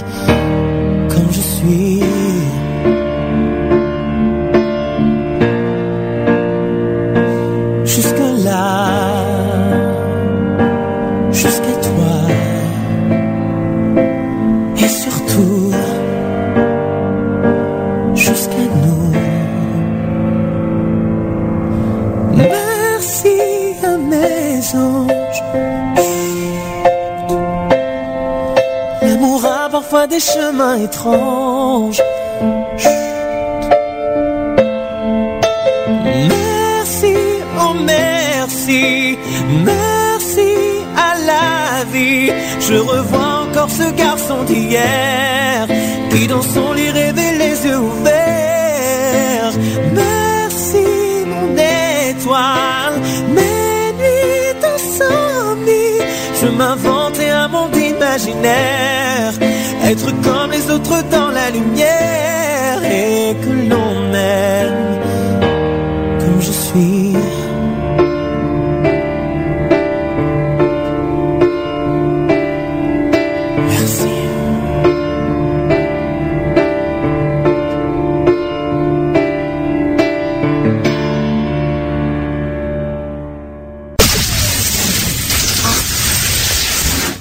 Sur Gay Radio, une émission basée sur l'engagement et la solidarité. Voilà. C'était donc euh, Olympe avec euh, son titre Merci. Je pense que euh, vous avez entendu. Donc c'est sur son album qui est sorti cet été. Je sais pas si vous étiez au courant. En tout cas, pour ceux qui sont fans de The Voice et d'Olympe, ben, vous, maintenant vous savez. D'ailleurs, il y en a d'autres de, The Voice qui ont sorti leur album. Il y a Lu- Luc Arbogast avec euh, qui, a, qui a fait un magnifique album, je trouve. Euh, je sais pas si vous vous souvenez, c'est la voix, c'est le gars qui, le, gars qui a une voix hyper aiguë, qui, qui, a- qui a un chant lyrique magnifique. En revanche, le, le final, euh, le gagnant n'a pas encore sorti son album. Comme quoi, vous voyez, euh, comme quoi, euh, c'est pas forcément qu'on gagne que que que qu'on sort son album en premier. Bref, on va euh, tout de suite passer aux actus politiques. Equality. Les actus. Politique. Politique. Politique. Alors, il y a plein plein de sujets que, que j'ai trouvé. Oh là là, là, je- parce que euh, je rappelle qu'on n'a pas fait d'émission la semaine dernière, donc forcément j'ai plein plein de sujets d'un coup euh, euh, au niveau politique qui me qui me sont euh, arrivés. Euh, tiens par exemple la CGT qui réclame une loi sur le travail dominical et nocturne. Alors là je vous pose la question, chers auditeurs. Je vous répète, je vous répète que pour vos réactions en direct, vous allez sur le chat www.equality-radio.fr. C'est gratuit, ne vous inquiétez pas. Euh, vous avez juste à rentrer un pseudo, vous rentrez dedans et euh, vous, vous réagissez euh, sur, les, euh, sur tous les sujets qu'on évoque. Alors, question numéro 1, est-ce que vous êtes pour ou contre le travail le dimanche et même la nuit? C'est la question. Alors pourquoi je vous, je vous parle de ça? Parce que la CGT qui réclame une loi sur le travail euh, dominical et nocturne, euh, c'est le, syndicat CGT qui est majoritaire chez Monoprix par exemple, et dans les enseignes de bricolage d'Île-de-France qui a réclamé euh, jeudi ce jeudi-là, une loi pour réformer les règles sur le travail dominical et nocturne, euh, nocturne dommageable selon lui à la santé des salariés. Euh, plusieurs décisions de justice euh, et la volonté de certaines enseignes de les contourner ont récemment relancé la question des horaires de travail étendus et entraîné la constitution d'un collectif de salariés qui réclament le droit de travailler le dimanche. Le gouvernement a commandé euh, pour la fin novembre de cette année un rapport sur le travail dominical afin de clarifier les règles à la préparation duquel participera la CGT. Voilà ce qui a été dit. Euh, nous souhaitons une loi qui permette euh, de donner un cadre commun précédé d'une concertation entre l'État, les syndicats salariés et les syndicats d'employeurs, a déclaré le secrétaire général de la CGT qui s'appelle Thierry Lepan. Euh, la CGT insiste aussi sur la nécessité d'une réflexion collective et non pas euh, sectorielle sur le sujet. Euh, les revalorisations des salaires pour le dimanche négociés euh, dans une enseigne n'auront pas forcément lieu dans, des, dans ces secteurs indirectement touchés, prévient également la CGT qui dit, euh, qui dit ceci, le travail du dimanche doit, doit rester exceptionnel. L'exception, c'est aussi euh, redéfinir ce qu'est une zone touristique, a ajouté euh, Michel Chez, qui est responsable de la Fédération Commerce de la CGT. Alors il faudrait euh, sur ce sujet-là, sur ce sujet-là, étendre le débat, parce que la question euh, du travail dominical, dominical a été relancé euh, par la décision des enseignes de bricolage Castorama et Leroy Merlin euh, d'ouvrir leurs portes le dimanche en Ile-de-France malgré une décision de justice le leur euh, qui leur interdit justement d'ouvrir. Moi je trouve ça dégueulasse et, personnellement je trouve que les enseignes devraient librement ouvrir quand ils veulent leur, leur boutique. Je vois pas pourquoi on interdit le dimanche d'ouvrir. Je, je sais pas ce qui est, je trouve ça pas, je trouve pas ça juste. Il y a des magasins qui il y a des supermarchés qui sont ouverts dimanche matin mais eux, ils n'ont pas le droit d'ouvrir. Moi je trouve pas ça juste. Bref. Il y a des salariés des deux enseignes, euh, justement le Roi Merlin et Castorama, qui sont volontaires pour travailler le dimanche et ont constitué euh, le collectif des bricoleurs du dimanche qui ont, euh, qui, qui ont, ils ont été reçus mercredi dernier à Matignon avec le Premier ministre après une manifestation. Au-delà de la question du dimanche, la CGT souhaite étendre le débat à l'ensemble des horaires décalés, notamment la nuit. Syndicat est à l'origine de l'annonce euh, par la direction de Monoprix de la fermeture moins tardive de 94 de ces magasins qui pratiquaient des nocturnes jusqu'à 22 heures et devront dés- désormais fermer leur portée à 21 heures. C'est encore plus, c'est encore plus moche. Euh, qui, euh, une citation qui dit travailler de nuit en, en service continu en horaire décalé, cela nuit à la santé. Je vois pas le rapport, mais bon, euh, bref, c'est pas grave. euh, je savais pas que ça nuisait à la santé. Pourquoi pas? Euh, il faut pas oublier qu'il y a des intérimaires qui travaillent la nuit et on leur dit rien, hein, donc euh, je trouve pas ça juste. Euh, le syndicat estime que le dimanche, comme la nuit, euh, le volontariat euh, des salariés est une illusion car ces derniers sont contraints de travailler soit par nécessité euh, économique, soit par pression euh, de leur employeur.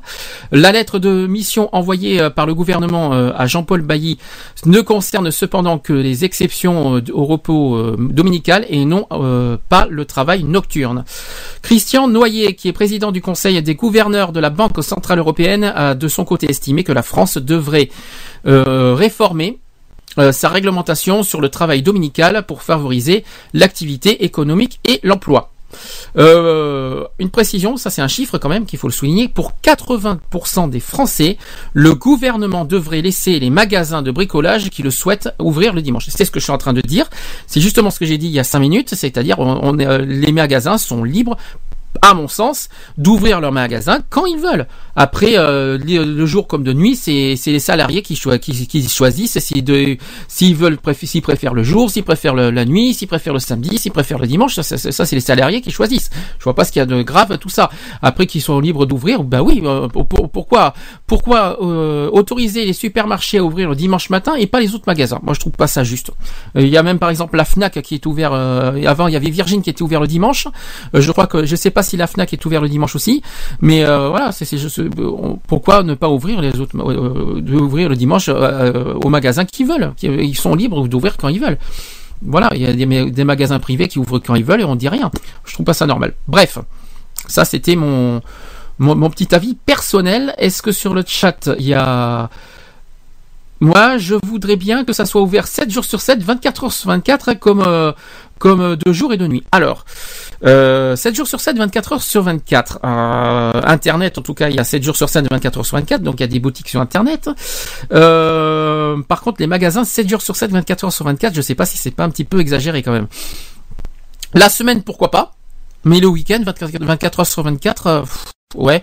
Euh, Il y a, y a quand même des magasins. euh, là, je suis en train de penser aux, aux, aux épiceries, par exemple. Là, je, dans les grandes villes, il y a des épiceries qui sont des fois ouvertes jusqu'à 2 heures du matin. Oui, le problème des, épiceries, c'est cher. Alors là, c'est vrai que si on ouvre les grands magasins, les épiceries meurent. Ça, je le dis franchement. Euh, si les grands magasins comme Auchan, comme euh, comme euh, Monoprix, euh, tout ouvrirait 24 heures sur 24, 7 jours sur 7, c'est la fin des épiceries. Eux, ils sont cuits, archi cuits. Eux, c'est même plus la peine. Euh, ça, ça- c'est-à-dire qu'il y a le pour et le contre à côté. hein. Il y a effectivement, moi, je trouve, je trouve sera bien que, je trouverais ça bien que les magasins ouvrent euh, tous les jours, euh, 7 jours sur 7. Après 24 heures sur 24, je suis pas sûr. Mais euh, après, euh, les épiceries, ils peuvent dire au revoir hein, à leur euh, à leur avenir. hein. C'est un petit exemple. Je te parle de tout petits magasins. Euh, mais c'est pas, mais euh, c'est, ça ferait plus de boulot. Oui, bah oui et non, mais ça fera du licenciement aussi à côté sur certains, sur d'autres secteurs. Voilà, il y a le pour et le contre, c'est ce que je suis en train de dire. Ça fera du boulot, oui, mais ça fera aussi des licenciements parce que il y a des certains autres magasins qui vont leur euh, leur truc. Comme j'ai dit, je parlais des épiceries par exemple. Euh, c'est un exemple. hein. Euh, Si les grands magasins ouvrent 7 jours sur 7, 24 heures sur 24, euh, on sait ce que ça veut dire à côté. Mais c'est, mais c'est qu'un, c'est qu'un, comment dire, un, c'est qu'un, mais il y a un autre problème. Je tiens, il faut pas oublier, ouvrir la nuit. Par exemple, c'est bien, mais dans ce cas, ça va, restreindre beaucoup de gens parce que les, transports, c'est ouvert jusqu'à 2 heures du matin, euh, 1 heure, 2 heures du matin. Imaginons entre 2 heures et 8 heures du matin, ça sert à rien d'ouvrir parce que les transports euh, ne roulent pas. Euh, donc, euh, ça sert strictement à rien. Après, ceux qui ont des voitures, eux, ils sont gagnants. Ceux qui ont, ceux qui ont pas voiture, qui doivent aller à pied, eux, ils seront perdants. Je tiens à le dire. Donc, les magasins seront plus en perte qu'autre chose d'ouvrir la nuit. Donc, je pense qu'ils y gagneront d'ouvrir le dimanche. Moi, je pense, je- moi aussi, je suis d'accord pour ouvrir le dimanche euh, toute la journée, même le matin. hein, on s'en fout hein, que Auchan ouvre le matin, c'est pas un problème. Je trouve ça pas je trouve pas ça une mau- mauvaise idée. La nuit, par contre, je trouve que ça serait une perte pour les. euh, euh, ça serait une perte pour euh, pour euh, pour les magasins parce que la nuit, comme j'ai dit, les transports sont fermés. Il y aurait que ceux qui ont des voitures qui peuvent y aller. Et encore, y aller la nuit, c'est pas très cool. Voilà, je sais pas. Moi, je suis je suis plus pour le dimanche que la nuit, personnellement. Là, je parle des magasins, hein, d'ouvrir les magasins. Euh, tout débloque. Alors, c'est-à-dire que quand tu dis, euh, parce que je, vous précise, euh, les auditeurs, euh, je parle à quelqu'un qui est sur le chat, c'est Fred, qu'on aura l'occasion d'en parler la semaine prochaine pour un autre sujet. Alors, tu dis, on dit tout débloque. Qu'est-ce qui débloque? C'est ça la question. Euh, c'est, faudra que tu m'expliques où est-ce que tu veux en venir sur ce sujet. Pendant, ce- développe, développe le sujet. Pendant ce temps, je, je voudrais euh, justement euh, continuer sur ce sujet parce qu'il y a eu un sondage qui a été euh, qui a été euh, démontré euh, ben, justement jeudi dernier. Je, alors c'est un sondage, les Français pour le travail du dimanche avec des compensations. Ils veulent des compensations à côté.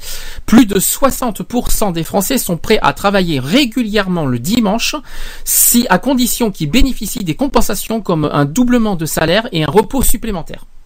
D'accord. Donc c'est quand même 60% des Français, hein, et, selon, et c'est selon un sondage euh, iTélé hein, euh, qui a été publié samedi dernier.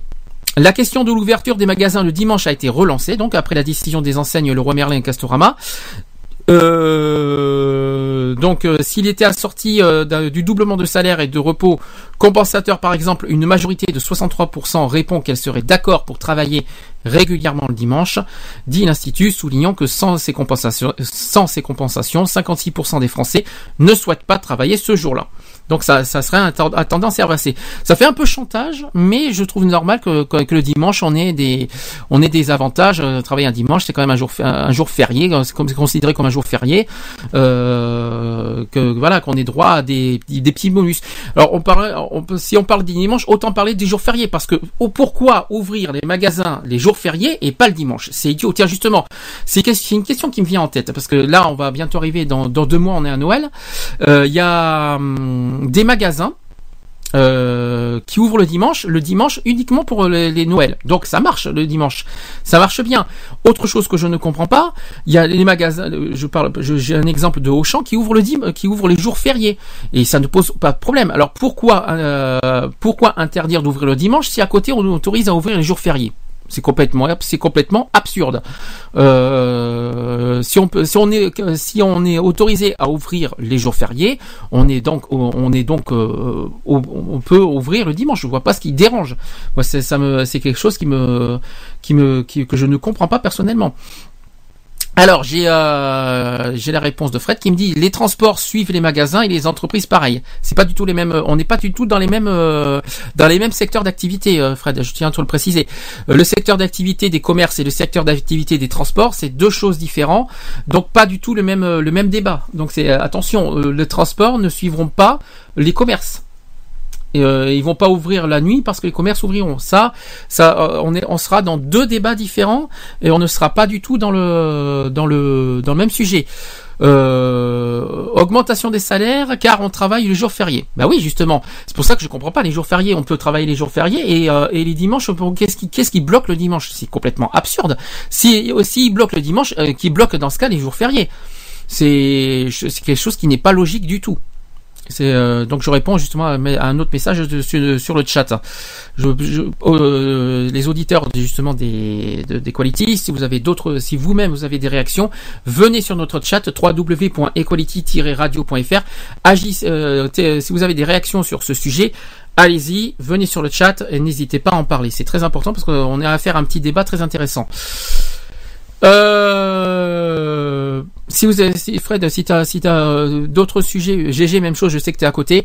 Si euh, vous voulez rajouter quelque chose sur le sujet, n'hésitez pas.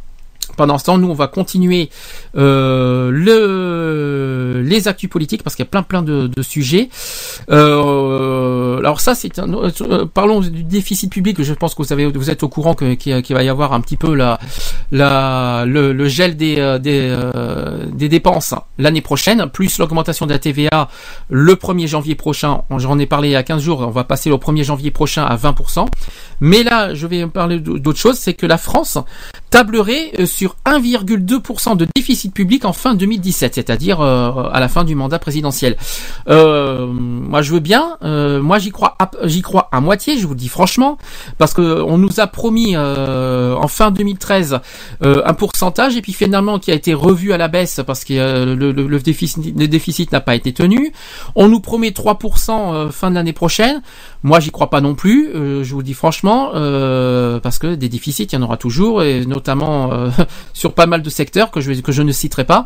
Donc, je ne suis pas convaincu personnellement qu'on sera à 1,2% de déficit alors qu'on est à 4, virgule et quelques pourcents euh, à l'heure actuelle. Euh, perdre 3% en 4 ans, il faut quand même le faire. hein. Euh, des, des, euh, j'y crois j'y crois pas beaucoup, mais pourquoi pas? Soyons fous. Déjà, on va voir le résultat de, l'année prochaine. Je, dis franchement, avant qu'on fasse un, un- une, estimation euh, de 1,2% en 2007.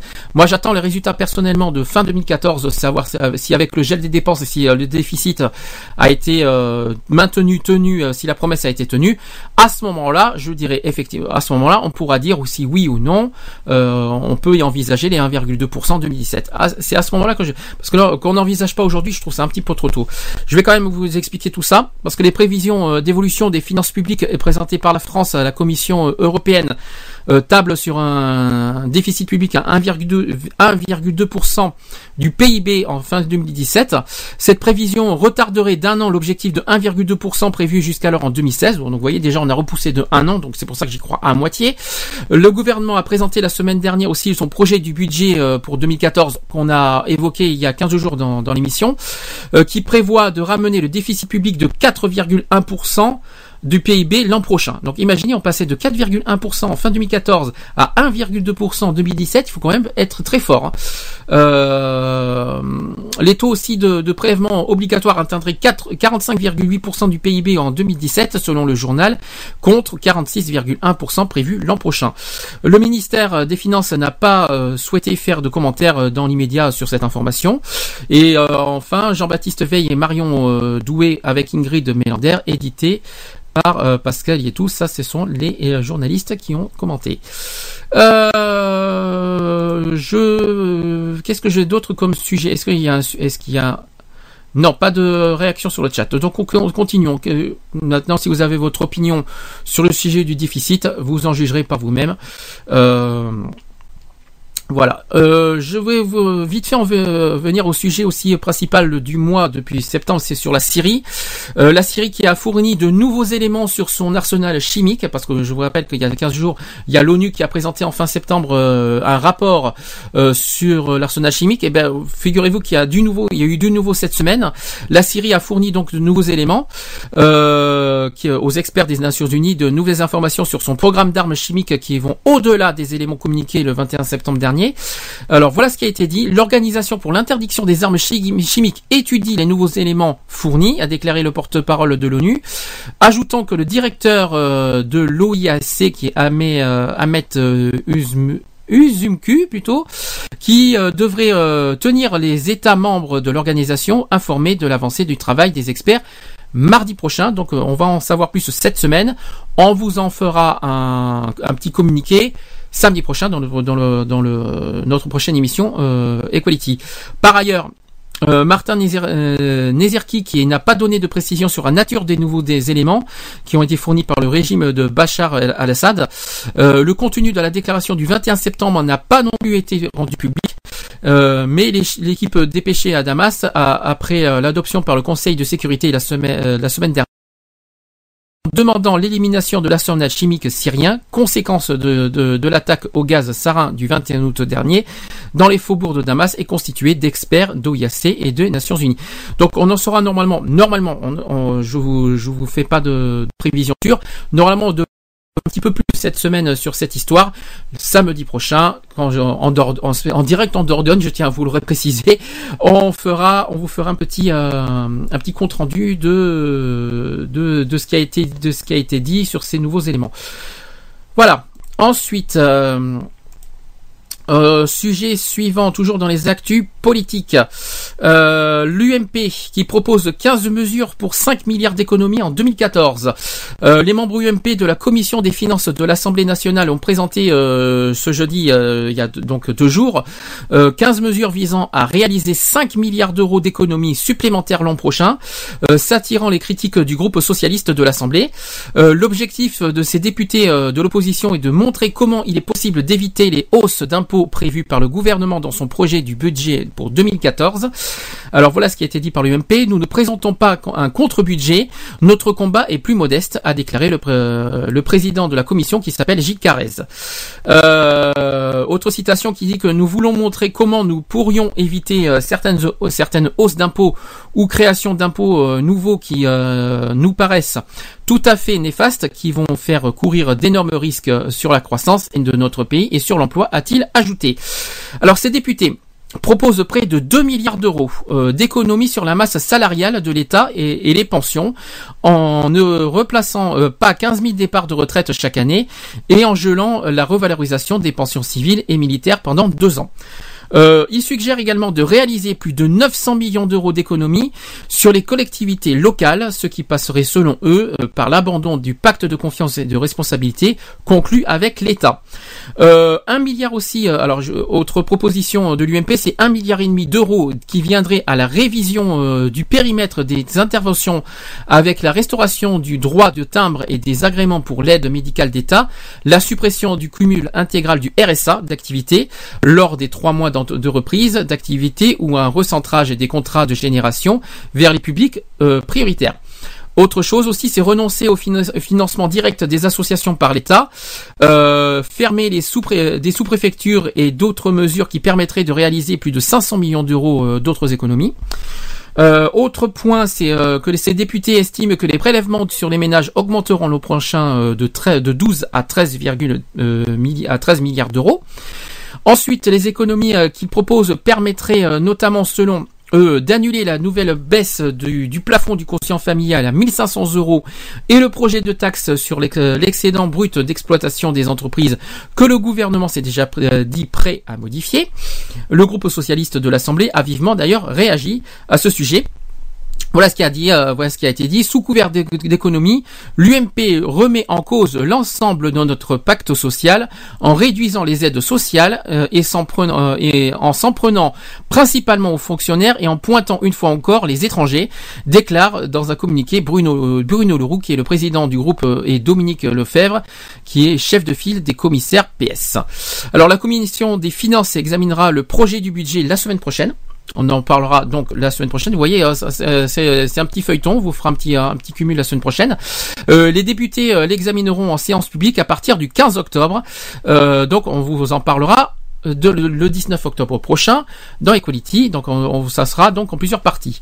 Euh, le texte, le texte prévoit euh, de ramener le déficit public euh, de la France à 3,6% du PIB, soit 0,5 points de moins qu'attendu en, en 2013, en faisant porter l'effort essentiellement sur les économies et en stabilisant les prélèvements obligatoires pour les entreprises. Le gouvernement d'ailleurs prévoit plus largement de serrer les dépenses jusqu'en 2017 euh, pour atteindre l'équilibre structurel à la fin du quinquennat.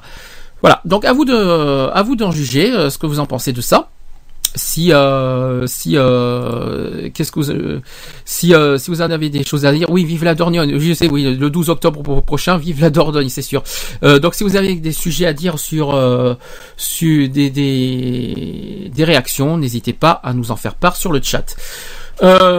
Petite pause parce que hein, à force de parler, ça, ça assèche. hein. Je vais vous passer, comme toujours, une petite musique. Une musique. Euh, donc euh, je vais, comme toujours, un petit petite nouveauté. Le nouveau Shime qui s'appelle Control. Euh, oui, parce que je vous ai que je vous passe des nouveautés 2013. On se retrouve juste après pour la suite des actus LGBT dans Gay Free Radio. Je vous le répète, à tout de suite en direct. Je vous le rappelle, il est 17h28. Nous sommes en direct. À tout de suite.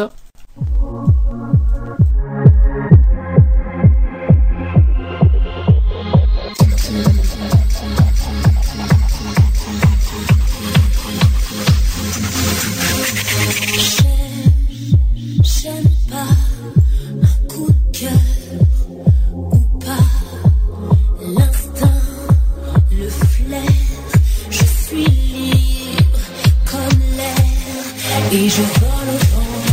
Je virevolte aux allures de mes humeurs et je crie au larmes ou je ris de joie. Ça dépend de ma douleur et j'en perds le contrôle.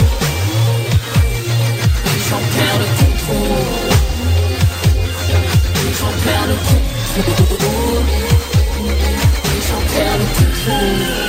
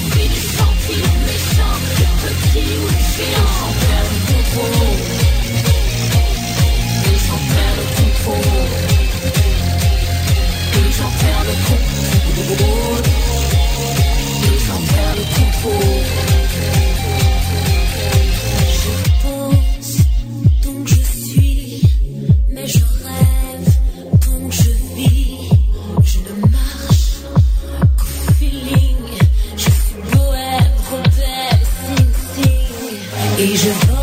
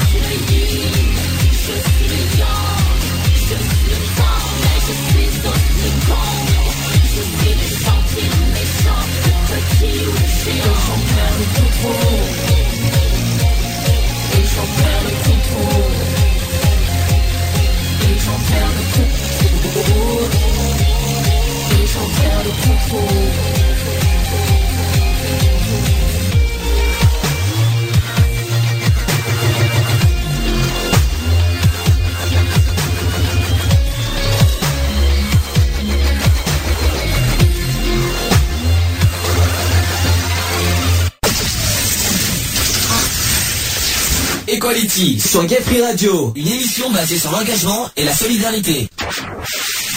Voilà, c'était donc Shaim avec Control. Euh, c'était son nouveau titre euh, de son album euh, Caméléon, qui est magnifique comme album.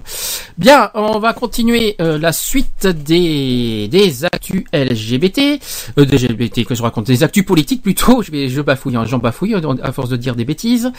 Eh ben, il nous en reste deux sujets. Euh, on va parler par exemple de, de Manuel Valls. Je sais pas si vous avez entendu parler de cette de cette histoire qui a, qui a eu une grosse polémique euh, concernant Manuel Valls, qui euh, alors entre guillemets parce que ça a beaucoup réagi sur Twitter et tout que qu'il aurait des tendances racistes euh, sur les Roms. Je vais essayer de, de vous en parler vite fait. Euh, donc c'est un événement qui a qui avait été prévu euh, de longue date, mais il tombe bien après une semaine de polémique sur les Roms que je vais vous parler tout à l'heure. Manuel Valls donc a prononcé le lundi 30 septembre son deuxième discours annuel euh, aux forces de sécurité devant un parterre de responsables locaux et nationaux de la police et de la gendarmerie réunis à Paris. Un moment qui est privilégié euh, pour défendre Euh, alors que la campagne des sécuritaire. Je, je tiens à préciser qu'on fera des émissions spéciales municipales l'année prochaine sur Equality. Euh, une occasion en or aussi, euh, aussi de renfiler euh, les habits euh, régaliens du ministre de l'Intérieur après ceux du franc-tireur qui bouscule la gauche et joue l'opinion contre les partis.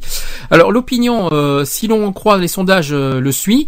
Euh, selon un sondage BVA qui a paru le 28 septembre dernier, 77% des Français approuvent les propos du ministre Manuel Valls qui mettrait en doute la volonté d'intégration des Roms.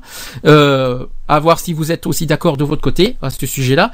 Et il y a également 16 élus locaux socialistes qui l'ont soutenu publiquement dans une tribune du journal du dimanche. Alors, euh, sur BFM TV euh, dimanche dernier, le ministre a, a, pu répliquer sans complexe à sa collègue du logement qui est Cécile Duflot euh, qu'il avait accusé d'être allé au-delà de ce qui met en danger euh, le pacte républicain. Euh, propos sont insupportables a asséné Manuel Valls donc contre du, Cécile Duflot.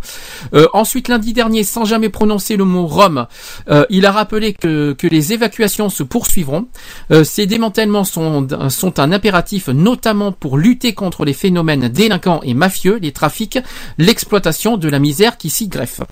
Euh, il est également revenu sur le débat aussi qu'il a opposé durant l'été euh, à la garde des Sceaux, Christiane Taubira, euh, sur, la sur la réforme pénale. Voilà ce qui a été dit.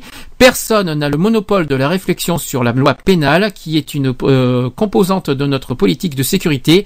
J'y ai, j'y ai pris ma part et je continuerai à le faire, a souligné Manuel Valls. Euh, L'opinion ne suffit pas au ministre, au passage. Euh, à six mois des municipales, il doit mobiliser ses troupes en bon euh, chef d'administration, selon les mots euh, d'un de ses conseillers. devant des responsables de la police et de la gendarmerie, parfois sceptiques sur sa volonté de changement, le ministre a dressé la liste des réformes engagées ou déjà achevées. C'est un nouveau, nouveau code des déontologiques qui est la police des polices. renseignement, la, la pré-plainte en ligne aussi, la zone, les zones de sécurité prioritaire, etc. Alors, euh, Manuel Valls qui a dit, je le dis clairement, nous avons obtenu des résultats. Voilà ce qu'il a dit aussi. Euh, non sans avoir défendu sa stratégie de ministre du, dépla du déplacement rajouter ceci, je l'ai dit, dès ma prise de fonction, je n'ai jamais dévié de cette ligne. Le ministre de l'Intérieur, c'est un ministre en permanence au contact des réalités du terrain. C'est euh, cette discipline, peu importe les clichés que l'on peut colporté à son sujet continuera d'être la mienne. Voilà ce qu'a dit Manuel Valls. Euh, autre chose, Manuel Valls, il a encore dit, il a dit ceci aussi, être le premier filtre de, de France, c'est décidé. D'accord? Ça fait un petit peu un, petit peu comme à la Sarkozy hein, il y a quelques années. Je sais pas si vous vous rendez compte parce que c'était un petit peu le même problème. Hein. Euh, mais mais à passage, décider quoi? Alors voilà, il a dit pour dessiner la police et la gendarmerie de demain. Monsieur Valls s'en remet comme nombre de ses prédécesseurs à trois groupes de travail théma thématiques qui ne prendront pas le nombre de livres blancs, mais ils, ressembleront fort. Euh, L'un d'entre eux se consacre depuis juin à la police judiciaire et doit rendre ses travaux en décembre prochain. Euh, les deux autres consacrés à la police, à la sécurité publique et aux nouvelles euh, technologies ont six mois pour travailler. Euh, ensuite, rationnel, on y a un verbe qui est ressorti aussi, c'est le verbe rationaliser. Euh, c'est d'ailleurs tout le problème d'un ministre qui évolue euh, dans un contexte contraint. Et en 2014, les recrutements seront là avec 405 nouveaux euh, policiers et gendarmes. Mais Monsieur Valls a reconnu qu'il ne peut pas annuler, euh, annuler, même à moyen terme, l'intégralité des effets néfastes de baisse d'effectifs euh, des cinq dernières années. Euh, alors le ministre rationalise, c'est le verbe qu'il a employé. en 2014, euh, il n'y aura plus qu'une seule direction de la logistique pour les policiers et les gendarmes, et il n'hésite pas à s'appuyer euh, sur les aides extérieures. Le ministre demande à ses responsables locaux de revoir les conventions de coordination avec les polices municipales qui devraient faire l'objet d'une loi début 2014. Euh, il leur suggère aussi également de davantage structurer les rapports avec le secteur de la sécurité privée, qui fera aussi l'objet d'une loi. Il emploie 200 000 salariés contre 230 000 euh, pour la police et la gendarmerie. Donc, euh, Monsieur Valls qui a dit. Il a dit ceci, il s'agit d'un levier considérable d'action sur lequel on peut jouer sans verser dans la confusion des genres ni la dilution du service public. Donc ce sont au passage définitivement sans tabou. Quand même, Suite à tout ça, parce que je, je- comme je vous ai dit, il y a une semaine avant, euh, Manuel Valls avait, a eu des propos euh, polémiques sur les sur les sur les Roms. Euh, Manuel Valls cette semaine a reconnu quand même une maladresse, qu'il a fait une maladresse. Je tiens à vous, à préciser. Je vais vous rappeler ce que les, les, propos de Manuel Valls une semaine avant. Et là, à vous d'en juger et, à- vous de de voir ce que vous en pensez. Voilà ce qu'il a dit une semaine avant. Il a dit Nous ne sommes pas là pour accueillir ces populations. Les, campements roms posent des problèmes majeurs à, leurs euh, à leurs occupants et aux riverains. Leurs modes de vie sont en confrontation avec les nôtres. Voilà ce qu'a dit Manuel Valls une, euh, une semaine avant. Qu'est-ce que vous en pensez? Donc, est-ce que vous trouvez que les Roms, euh, est-ce que qu'on doit, est-ce que nous avons le, devoir d'accueillir des Roms en tant que pays européen? Parce qu'il faut pas oublier que la Roumanie est, un pays européen euh, donc euh, qui ouvrait les frontières. Donc tout ça. Donc est-ce qu'on peut, euh, est-ce que pour vous on a les, on peut les accueillir à condition, dans quelles dans quelles conditions on peut les accueillir? Parce qu'il faut pas qu'on non plus qu'on accueille les, les, les- des personnes qui qui qui abusent, on va dire, administrativement euh, en France, euh, on- on- il faut quand même le souligner. On n'est pas raciste, c'est pas du racisme.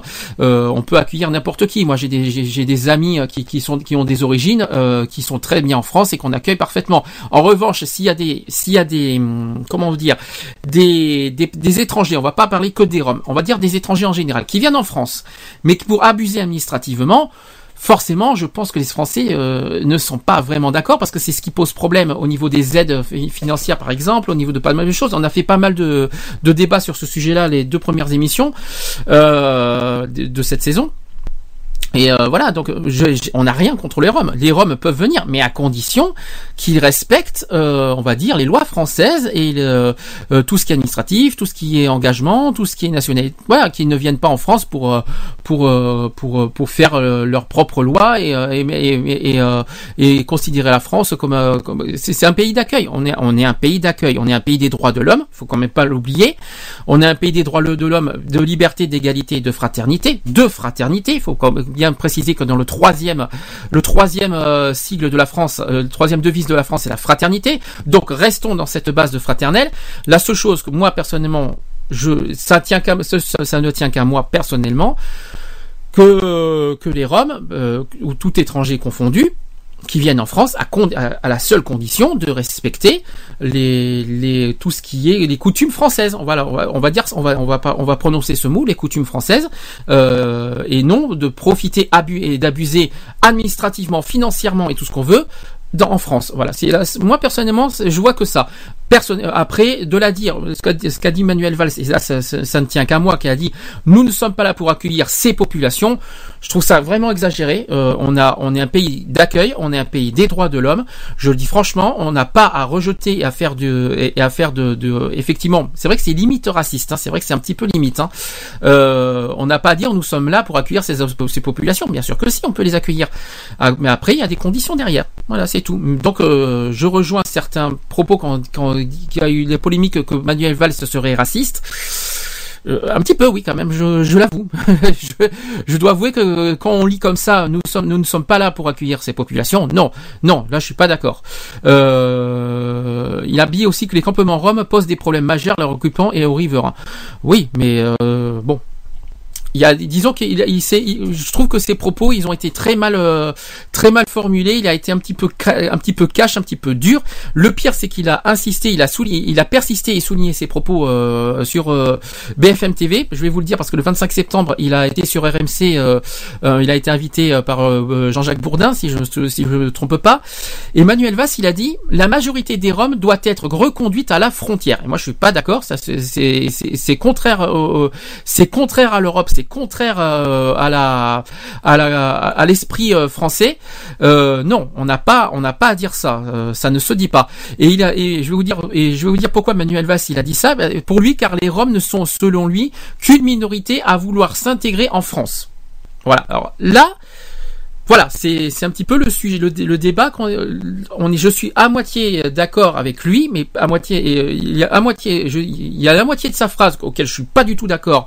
C'est sur le fait qu'il a dit qu'on doit reconduire les gens à la frontière, ça ne se fait pas. Après que quand il dit qu'une minorité a vouloir s'intégrer en France, voilà, ça c'est peut-être le reproche que nous on, est pratiquement tous d'accord. Je pense que euh, que, que voilà, que- le but d'être en France c'est de s'intégrer aux coutumes françaises. Là, je, je suis je d'accord.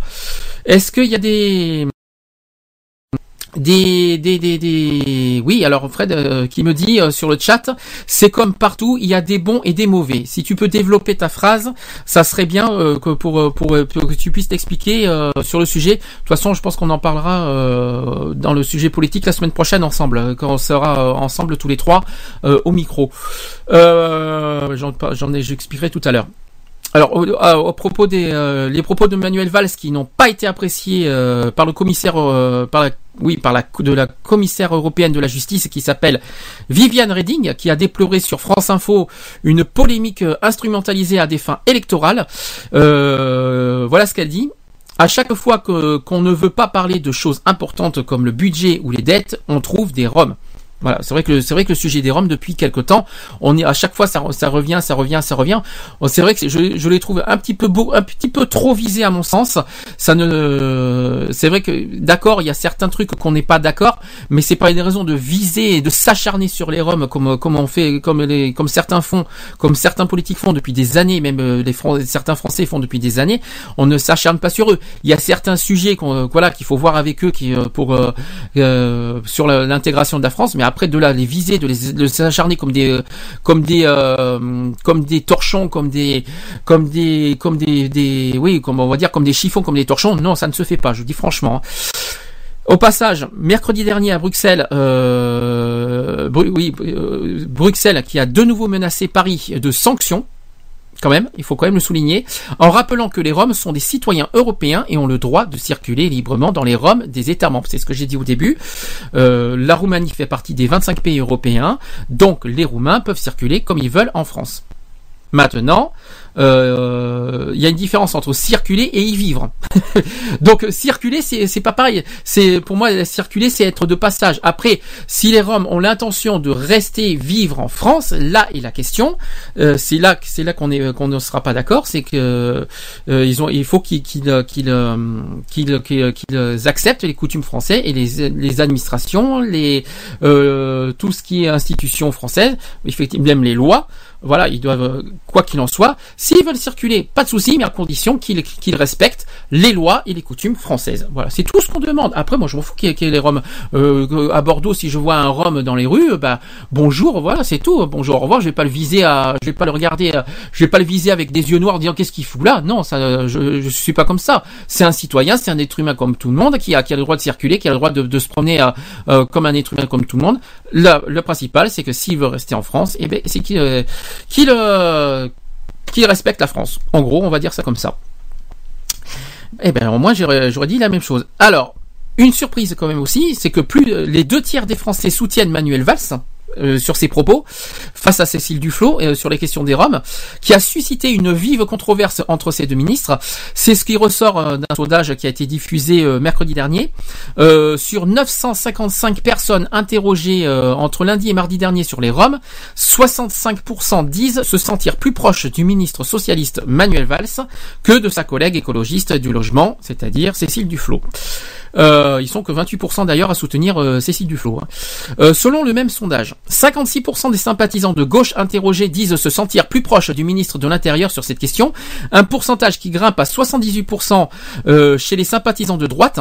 Et inversement, 52% des sympathisants euh, d'Europe Écologie Les Verts disent soutenir la ministre du Logement. Ça ne m'étonne pas. Les, so- les socialistes ne vont pas soutenir l'UMP. L'UMP va pas souci- euh, soutenir les, Verts. Euh, le Front National va pas soutenir le, Parti Socialiste. Euh, à, moins que j'ai raté quelque chose. De toute façon, la, plupart des sympathisants, c'est ceux qui dépendent de- du parti. hein. Donc, euh, alors c'est vrai que les chiffres sont un petit peu, euh, un petit peu, on va dire controversés parce que c'est un petit peu spécial. C'est comme tous les soutiens, tout ça.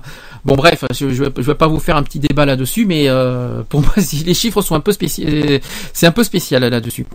Euh, Cécile Duflot, qui a accusé euh, Manuel Valls de mettre en danger le pacte républicain en déclarant que qu'une seule euh, que seule une minorité de Roms pouvait s'intégrer en France. Euh, et autre part, et d'autre part, il y a François Hollande qui a réagi, lui qu'on le voyait pratiquement jamais. Lui, quand il y a des problèmes entre ministres, il réagit, il est là. Donc le chef de l'État a rappelé les membres de l'équipe de Jean-Marc Ayrault au respect des principes gouvernementaux, en l'occurrence la responsabilité, la solidarité et la collégialité euh, a récapitulé Monsieur Hollande euh, par rapport à la guerre entre, on va dire, oui, entre, la guerre entre guillemets entre Cécile Duflot et Manuel Valls. Euh, Monsieur François Hollande qui a rajouté ceci je n'aime pas faire ce rappel. Il a et qui a sèchement indiqué le président qui n'a pas apprécié de voir sa rentrée politique ainsi gâchée et notamment son déplacement hautement symbolique à Florange le 26, le 26 septembre dernier. Il a, dit sèchement ceci, c'est la dernière fois. Donc en gros, c'est pas une menace, mais un énorme avertissement envers les ministres en disant que c'est la dernière fois que ça se, que produise. Au moins François Hollande, il a réagi, c'est déjà ça. C'est, mieux que rien. Autre part, euh, Xavier qui est le compagnon de la ministre du Logement euh, de, de Madame euh, Cécile Duflot, qui a commenté sur Twitter, sur son Twitter, euh, dans un message posté euh, ben, ce jeudi, il y a deux jours, euh, à 8h30 du matin, il a accusé le locataire, ben, Manuel, il a accusé Manuel Valls d'avoir tenu des propos décision de Matignon de valider dorénavant les interviews des ministres. Voilà, donc j'ai fait le tour. À vous d'en juger, vous dit, à vous d'en juger, de, de, de, faire ce que, de, dire ce que vous en pensez. vous avez vos propres opinions sur les Roms. Moi, j'ai dit ce que j'en pense personnellement. Euh, en, en, répétant que nous sommes un pays des droits de l'homme et nous n'avons pas à faire ça, euh, à, faire. Euh, si on est capable d'accueillir des touristes, pourquoi? Pourquoi on peut accueillir des touristes et pas des des Roms? Des Roms, c'est ce sont des étrangers comme tout le monde. Hein. Pourquoi on est capable On peut on peut accueillir des Chinois, des Américains, des Anglais qui viennent à Bordeaux? À Bordeaux, vous rassurez-vous, c'est pas du racisme, absolument pas. Mais à Bordeaux, par exemple, dans les tramways, j'entends de l'anglais, de l'espagnol, de l'arabe, tout ça. Eh ben, et alors? Eh ben, au moins, euh, au moins, ça montre qu'on est, qu'on est, qu'on est, qu'on est éclectique et qu'on est capable d'entendre de tout. c'est pas, pour, euh, ça fait, ça fait bizarre ce moment, mais euh, parce qu'on aurait préféré que, que, que, ça parle français. Mais voilà, mais on est, on est, ça, me, ça me choque pas qu'il y ait des Anglais, des Chinois, des Arabes, des, des, des Américains, des Australiens, même des, des pingouins en Antarctique, si on veut, qui viennent chez nous en France pour, en plus des touristes qui viennent pas d'Europe. Il y a des chinois et, américains qui viennent en France. Ils sont pas d'Europe et on, les accueille. Alors pourquoi on n'accueillerait pas les Roms, euh, les Allemands, les euh, voilà tous les pays européens? Je vois pas où est le problème. En tout cas, euh, vous avez mon, j'ai dit mon opinion haut et fort et je ne le cache pas. Moi aussi. Un dernier sujet, à moins qu'il y ait un, alors, c'est comme partout, euh, pour, en parlant de Rome. Rome, c'est italien. L'Italie, c'est l'Europe. Donc, euh, ah non, Rome, ah oui, les Roms. Euh, les mauvais Roms, oui. Alors, Rome, c'est R-O-M-S. Parce que si tu dis Rome, c'est la ville d'Italie. Donc, j'ai compris ta phrase. En fait, c'est comme, parce que les réactions sur le chat, c'est comme partout. Il y en a des bons et des mauvais Roms. Oui, il y a des mauvais, il y a des bons et des mauvais français aussi. Hein. Il y a des bons et des mauvais français. Il y a des, bons et des mauvais euh, anglais, des bons et des mauvais allemands, comme partout. Hein. Donc, euh, si c'était cette phrase-là que tu voulais dire, effectivement, je, je rejoins ton, ton avis. Fred. Voilà. De toute façon, euh, le 12, euh, la semaine prochaine, on, y reviendra sur ce sujet. On, on, on va y revenir euh, tous les trois sur sur ce petit sujet des Roms, parce que c'est un énorme sujet qui, qui arrive en ce moment. Puis ça va revenir sur le, le sujet de la misère de la semaine prochaine.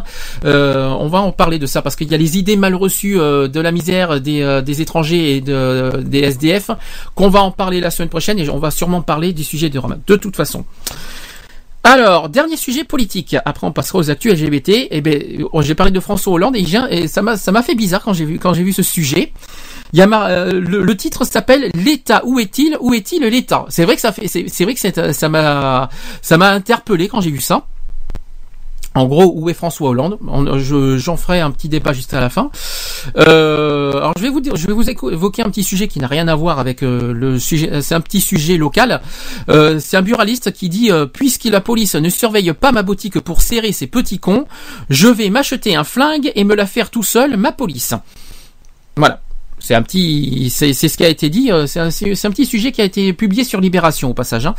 Alors le bijoutier, parce que c'est un bijoutier, euh, il y a un bijoutier qui dit, puisque les juges ne veulent pas, euh, ah oui, parce qu'il y a un buraliste et maintenant vous avez un bijoutier qui dit, puisque des juges ne veulent pas euh, entoler pour 10 ans minimum ce maxi délinquant de 14 ans, déjà épinglé 14 fois pour vol de carambar, raquette de tickets de métro et tapage nocturne à mobilette, je vais planquer un gun sous mon comptoir et me la faire tout seul ma justice.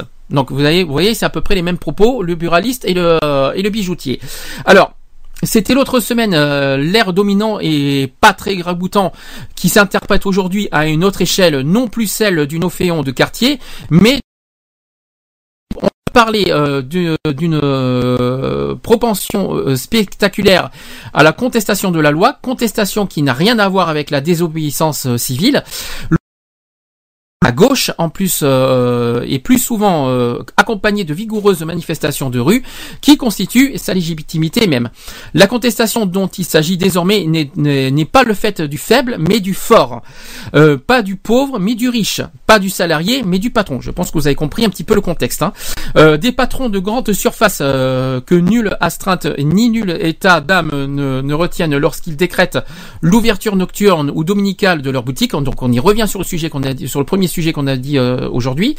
Euh, bien entendre cela, cependant, hormis quelques dizaines d'employés euh, aliénés, manipulés, stipendiés, on a, on, a encore jamais vu manifester en masse pour revendiquer, au prétexte de leur misère salariée, une sortie du code du travail susceptible d'ouvrir en la matière la voie à tous les abus de jour de nuit et sans plus de limite d'âge ni de durée.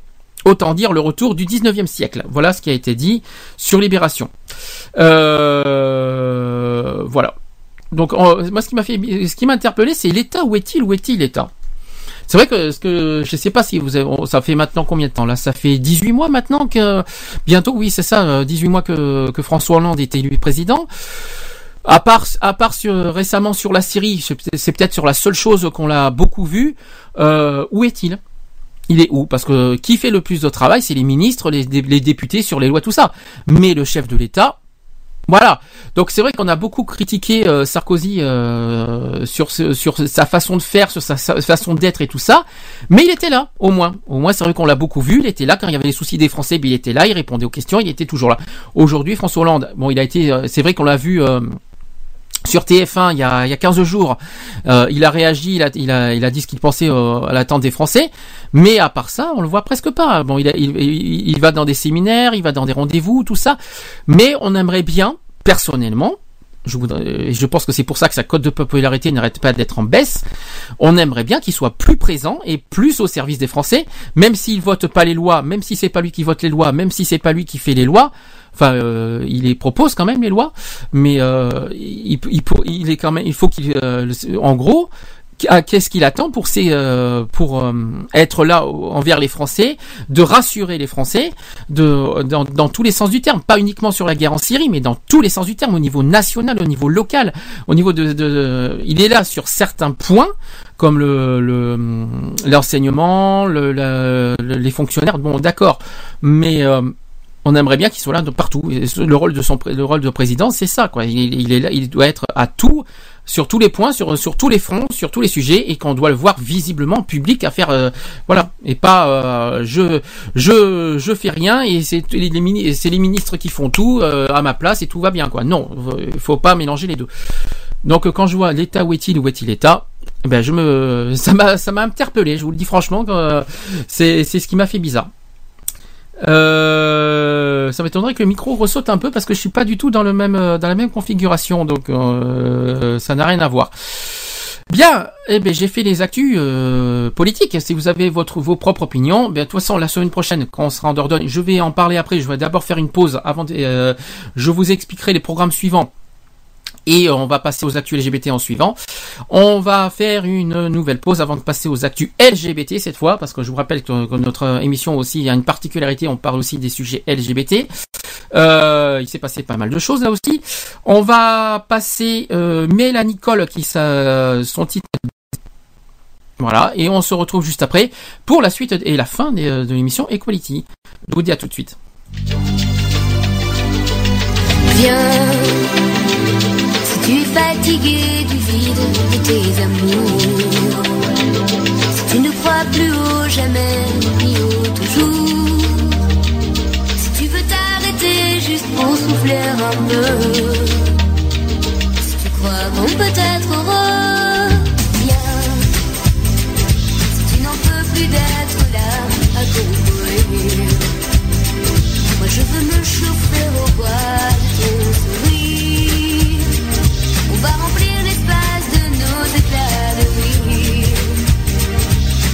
Un jour il faut pouvoir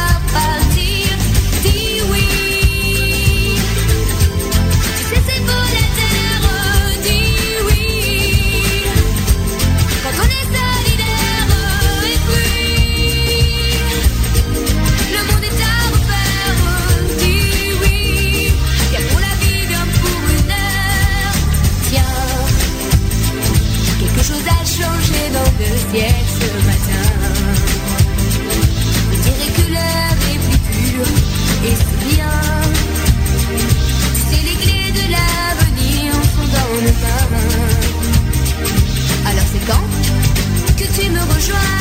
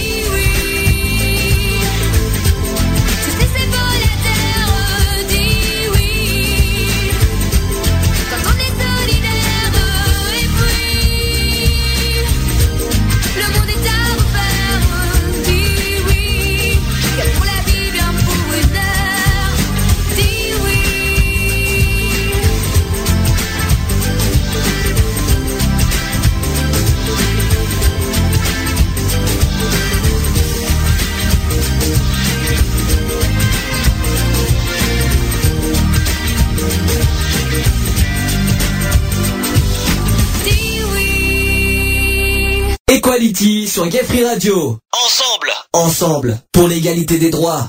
Voilà, c'était donc euh, joli petit titre. Pas, alors c'est pas de nouveauté, hein, c'est c'est pas une- un titre de cette année. Je sais pas si vous avez reconnu euh, ce titre, peut-être euh, pas forcément. C'est un titre qui date de, de 20 ans, je crois. Alors c'est Mélanie Nicole. C'est un titre qui euh, de l'Eurovision. Je sais pas si vous l'avez reconnu, mais j'ai beaucoup aimé ce titre et les paroles.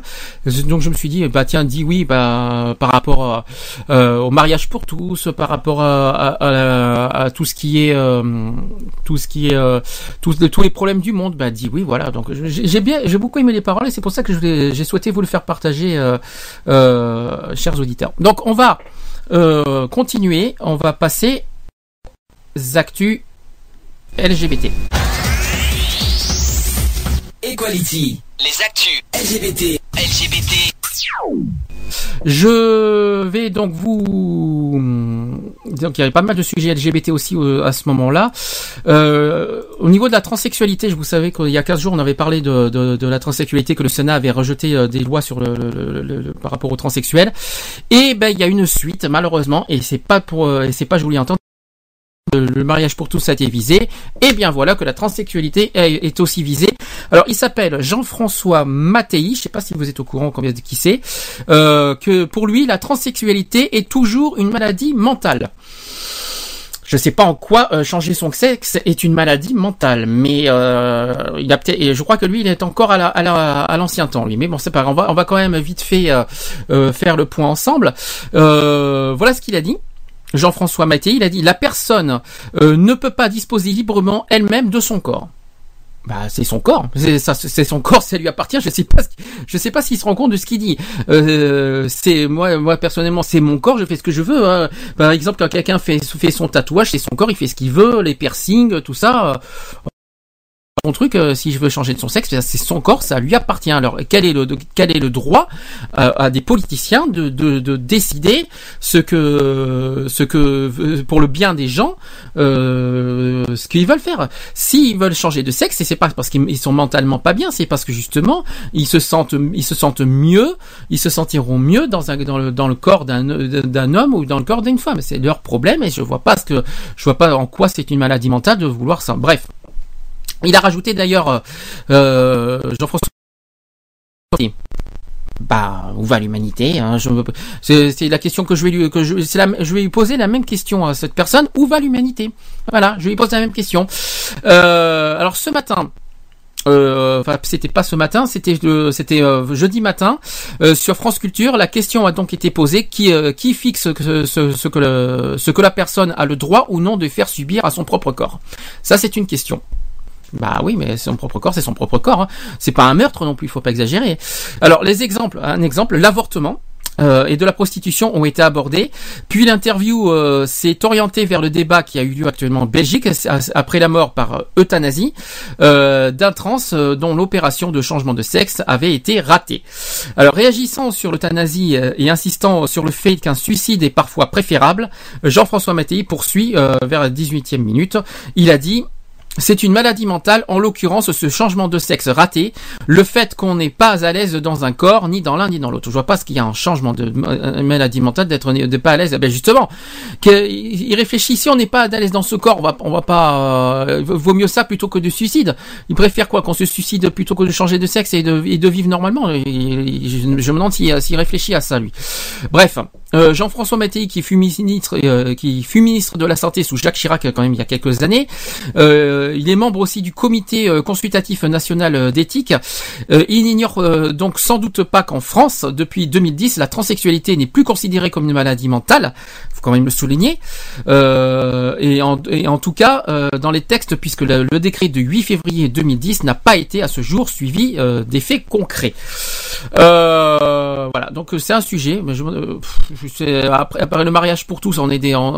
Est-ce qu'on va euh, après sur la, PMA, euh, voilà, la, le- après sur aussi sur l'adoption, est-ce qu'on va confier à ces personnes-là maintenant la transsexualité On est, maintenant ils se ils attaquent les transsexuels. Qu'est-ce que ça va être demain? Euh, est-ce que est-ce qu'ils peuvent euh, s'attaquer à des violeurs, bah, des viols d'enfants qui sont pas forcément que homos, euh, qui sont plus même on va dire euh, 90% hétéros euh, Franchement, euh, ils- ils- ils- au lieu d'attaquer les mauvaises personnes, ils peuvent pas s'en prendre aux bonnes personnes. Au lieu d'attaquer de, de s'acharner sur les homos, sur les trans, même sur les les bi, bon ils sont épargnés, ils ont de la chance. Euh, mais sur les homos et les trans, qu'ils arrêtent de s'acharner une fois pour toutes et ça y est, c'est bon quoi. Euh, en, en passons à autre chose quoi. C'est c'est bon. euh, les trans, euh, le mariage pour tous maintenant ils vont viser autre chose les trans. Tout ça parce qu'il y a eu une loi qui a, qui a failli passer au Sénat qui a été rejetée. Eh ben non, voilà, ils, attaquent les trans qui sont des euh, des dégénérés mentaux, surtout qui sont pas des dégénérés mentaux. hein. J'en ai j'en ai connu des trans et je peux vous dire qu'ils vivent très bien. Euh, qui, qui alors je tiens à préciser que les trans ne sont pas forcément homo. Les trans sont euh, peuvent être homo, bi ou trans. Hein. Et oui, parce que transsexualité c'est juste un- une transformation de sexe. Ça veut pas dire que être trans ça veut dire être homo. Ça ne veut rien dire. Euh, bref, c'était juste une histoire de, vous euh, de le signaler. Donc il faut arrêter de, les, bêtises là-dessus. Ah tiens, j'ai euh, eu un souci de de de, connexion internet. Alors j'arrive, ne vous inquiétez pas, le chat. Euh, si il y a des chatteurs qui m'entendent, j'arrive, ne vous inquiétez pas. J'ai eu un souci qui a qui a sauté. Alors, deuxième sujet LGBT. Euh, bah c'est justement, je viens de parler, c'est sur la PMA et la GPA. Il y a une, des nouvelles offensives qui ont eu lieu il y a pas longtemps par Philippe euh, euh, Gosselin qui est contre la, GPA et la PMA. Donc le député UMP au hasard, mais juste au hasard, UMP, hein, au hasard, a déposé plusieurs propositions de loi pour restreindre la PMA aux couples hétérosexuels infertiles, interdire l'adoption d'un enfant né d'une GPA et donner une liberté de conscience aux mères. Voilà, c'est tout nouveau, ça vient de sortir. Donc le député UMP c'est, euh, s'était illustré il y a quelques mois euh, en devenant l'un des visages de l'opposition à l'égalité des droits. Je sais pas si vous vous souvenez de ce visage. C'était lui qui, c'était un des visages euh, sur le mariage pour tous qu'on, avait vu dans l'Assemblée nationale, euh, qui euh, qui n'arrêtait pas de critiquer euh, l'adoption et tout ça. Donc c'est, le même, c'est toujours lui, il est toujours là. Il y en a d'autres derrière, vous inquiétez pas, il n'y a pas que lui, il y en a d'autres. hein. Donc il persiste et signe en déposant des propositions de loi pour barrer l'accès à l'assistance médicale à la procréation euh, aux couples de même sexe, pr- empêcher l'adoption d'un enfant né d'une gestation pour autrui et pour permettre aux mères de bénéficier d'une liberté de conscience quand il s'agira d'appliquer la loi ouvrant le mariage au, bou- au couple homosexuel. Et donc ça ne change pas. Six mois après, on revient au débat. Euh, donc euh, il a annoncé euh, ces différentes mesures à la presse euh, mardi dernier. euh, en assurant qu'il ne, souhaitait pas rallumer euh, une bataille, pourtant c'est ce qu'il est en train de faire à mon sens. Euh, concernant la PMA, sa proposition consiste à limiter l'accès à la procréation médicalement assistée aux seuls couples hétérosexuels confrontés à une, infertilité euh, médicale, ou comment euh, renforcer euh, une porte ouverte puisque l'article L 2141-2 du Code de la santé publique dispose déjà que l'infertilité doit être médicalement diagnostiquée que seuls les couples formés d'un homme et d'une femme peuvent en bénéficier. Voilà ce que dit euh, ce cher Philippe Gosselin. Alors pour lutter contre la GPA, parce que hein, nous, on, faut rassurer, je rassure quand même les auditeurs, nous on, on- on- est pour la PMA et la GPA. On a, on a d'ailleurs euh, manifesté euh, à Paris euh, pour pour l'égalité des droits. Là, je, je vous dis les propos de, de, de ce député qui est contre la, la- GPA et la PMA. Alors pour lui, pour, pour pour ce député, pour lutter contre la GPA, il voudrait faire inscrire dans la Constitution le principe d'indisponibilité du corps humain, sans pour autant revenir sur le droit des femmes à l'interruption volontaire de grossesse. Euh, un texte similaire a été proposé par d'autres députés euh, du même bord. Ben oui, forcément, c'est pour ça que j'ai dit que, c'est pour ça que j'ai dit qu'il est pas tout seul. Je, je, vois les têtes de, qui c'est qu'il y a d'autres derrière. J'ai encore leur tête, j'ai encore leur visage de l'Assemblée nationale de, de, de, du début de l'année. C'est pour ça que je m'en doutais. Donc ces enfants qui n'ont pas euh, choisi la façon dont ils sont conçus ne bénéficieraient donc que d'un seul lien de filiation. Le député veut de surcroît euh, contenter les mères euh, réfractaires à la loi ouvrant le mariage et euh, ben, ça y est le mariage ça y est le mariage est ouvert donc stop maintenant il- euh, qu'ils oublient hein, le mariage le mariage est ouvert maintenant euh, qu'ils passent à autre chose. hein. Alors en leur permettant de bénéficier d'une objection de conscience, une personne pourrait être nommée pour accomplir cette obligation en lieu de euh, et place et des élus et argumenter argumenter donc Philippe Gosselin il, il a dit ceci il convient de permettre au préfet et au procureur de la, de la République de désigner un ou une déléguée spéciale euh, qui célébrera une- le mariage lorsque, euh, lorsque au sein d'une commune, aucun d'entre eux ou d'entre elles, ni le maire, ni la, ni la maire, ni aucun des adjoints, n'est disposé en conscience à le faire. Dans les faits euh, à l'heure actuelle, un maire peut déjà déléguer son pouvoir à un adjoint ou un, un élu de l'opposition. Alors c'est nouveau, maintenant on va se marier avec qui? Un procureur de la République. Ah bon? Euh, Je savais pas qu'on allait se marier à un tribunal maintenant, euh, ou alors je sais que le Pax, il me semble que c'était un greffier. Si je me trompe pas, on fait ça à un greffier au tribunal d'instance. Euh, maintenant, vous, euh, maintenant, il propose qu'on soit marié à- au procureur de la République. Et pourquoi pas un juge tant qu'on y est? Soyons fous. Non mais euh, non mais non mais là, c'est du n'importe quoi là. Franchement, j'ai du c'est du jamais vu ça. Euh, Enfin, bref. C'est, j'ai jamais, j'ai jamais vu ça de ma vie, mais c'est pas grave. Euh, au passage, j'ai un bug. Alors pour le pour le chat, rassurez-vous, j'ai un petit souci. Hein. J'ai j'ai euh, j'ai un petit souci de de connexion. J'arrive, je continuerai le sujet après. Euh, Est-ce que non, ça se connecte pas? Non. Alors euh, toujours sur le même sujet. Euh, au sujet de, de la PMA pour Biocoupe, c'est euh, c'est c'est une institution. La PMA, ce n'est pas naturel. Alors ça, c'est nouveau. Alors non seulement, euh, non seulement, les- par exemple, les transsexuels sont des sont des problèmes non- mentaux. Ils ont des problèmes mentaux. Maintenant, la PMA, c'est pas naturel. Euh, voilà ce que dit Biocoupe, c'est-à-dire pas de clonage, pas de fécondation. Ah oui. Euh, donc, euh, je reviens sur le sujet euh, qui dit que hum, pas de clonage, pas de fécondation in vitro, pas de PMA. Ici, tout est naturel. Que c'est ce que dit Biocoupe. C'est même ce que se réjouit un paysan dans une illustration de Philippe Tasté sélectionné par, par Biocoupe pour être le dessin du mois d'octobre. C'est moche. Enfin là, là c'est euh, voilà un dessin du mois. On a, publié ça. Moi je trouve ça dégueulasse de mettre ça en public. Euh, D'ailleurs sur la page Facebook de la société Biocoupe, les réactions ont rapidement fusé. Des internautes euh, pointant du doigt le message le message homophobe parce que ça pour personnellement on a l'impression que c'est homophobe véhiculé par cette image. Alors voilà ce qui a été dit. Il est clairement ici question d'élevage d'animaux, pas de débat sur l'homosexualité. Il ne faut pas tout mélanger. Alors d'élevage, d'élevage d'animaux. Alors je sais pas, c'est euh, c'est c'est- c'est- ben non, on va nous considérer comme des animaux. Ben oui, ben, de mieux en mieux. hein. Euh, je suis désolé, mais euh, la PMA, euh, c'est peut-être pas sujet d'homosexualité, mais excusez-moi, mais la PMA, c'est sur euh, la loi du mariage pour tous, même si c'est décalé sur une autre loi sur la famille, même si sur le dessin, parce que voilà, j'ai les dessins devant moi, euh, effectivement, on voit des animaux. Euh, je vous dis, il y a deux paysans à gauche qui dit pas de clonage, pas de fécondation in vitro, pas de PMA euh, ici, tout est naturel. Et à droite de l'image, on voit euh, deux animaux. Je vous épargne les détails qui sont en train de, de on va dire, de, de se reproduire, on va dire, et euh, qui, euh, c'est en gros, c'est un taureau et une vache, et on met, et on, on, on- nous montre des animaux et en, parlant de la PMA. Alors je ne sais pas, je ne sais pas, oui, euh, c'est peut-être pas des, c'est peut-être pas deux homos, d'accord, mais euh, le sujet quand même là, le sujet de la PMA est là.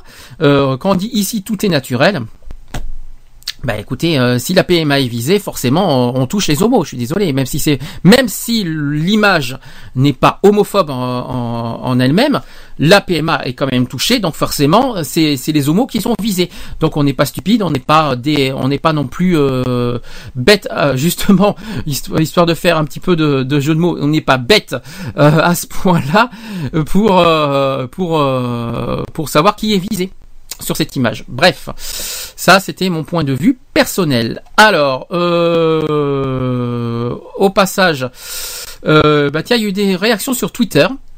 Euh, suite à ça, Euh, je ne vous cite pas les noms, euh, voilà, en public. Par exemple, le texte peut paraître étrange, mais on parle ici des pratiques d'élevage des sélections industrielles. Ça, c'est sûrement quelqu'un de Biocoupe qui parlait, euh, qui disait, il a rajouté dans l'industrie, les bestiaux sont fabriqués en labo, puis brevetés. Par exemple, les porcs bretons sont euh, issus de croisements génétiques de races chinoises pour être le, le pro- le productif possible au détriment de la quantité et de leur euh, propre santé. Je pense que le dessin parle de ça, non.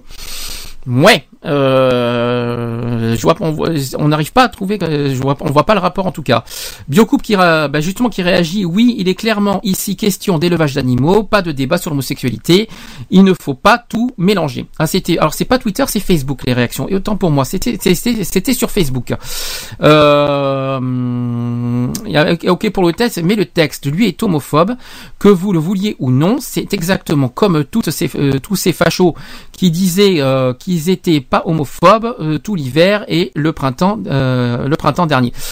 Voilà, donc en gros, on va dire que c'est en quelque sorte un- une forme de hum, euh, justement, on sait que la PMA est visée, mais pour eux, ils se disent, pour eux, comment comment ne pas avoir tous les euh, toutes les plaintes homophobes dans la tronche? Eh ben ils ont ils ont fait une diversion en quelque sorte avec leur avec un dessin en montrant des animaux pour euh, se défendre en disant que c'est pas homophobe.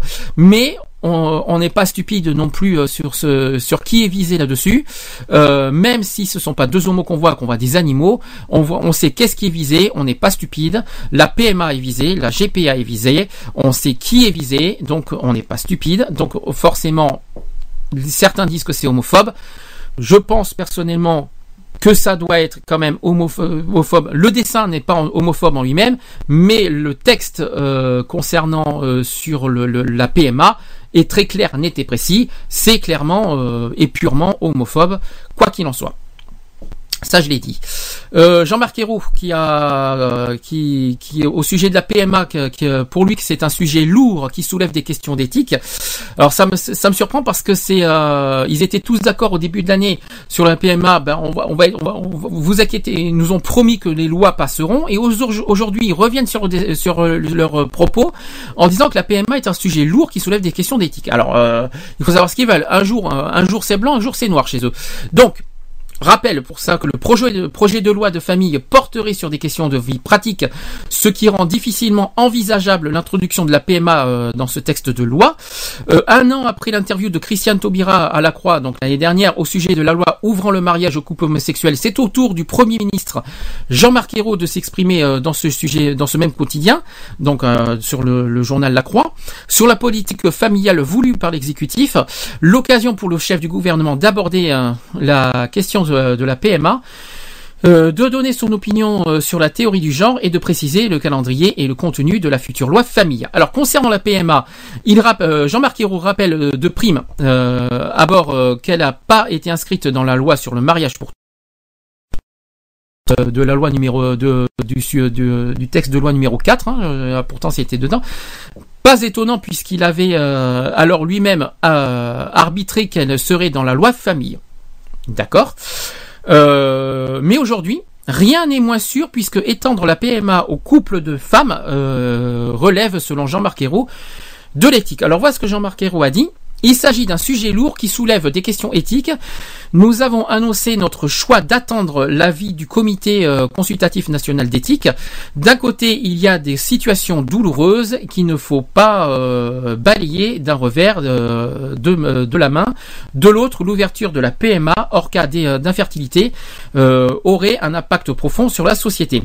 On ne peut pas traiter euh, sur ce sujet, de ce sujet euh, au détour d'un amendement. Ce n'est pas la bonne méthode sur ces sujets. Il faut chercher le, le consensus et ne pas travailler dans l'urgence. À l'inverse, la loi famille serait concrète, euh, ne concernant que des questions de vie pratique.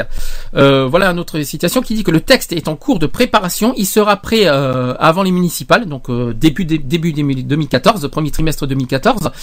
En revanche, le calendrier parlementaire étant extrêmement chargé, il est trop tôt pour dire qu'il sera discuté avant cette échéance. Donc à ce stade, tous les arbitrages n'ont pas encore été rendus, mais que ce que l'on peut dire, ce qu'il s'agira d'une, c'est qu'il s'agira d'une loi très concrète qui vise à faciliter la vie des familles.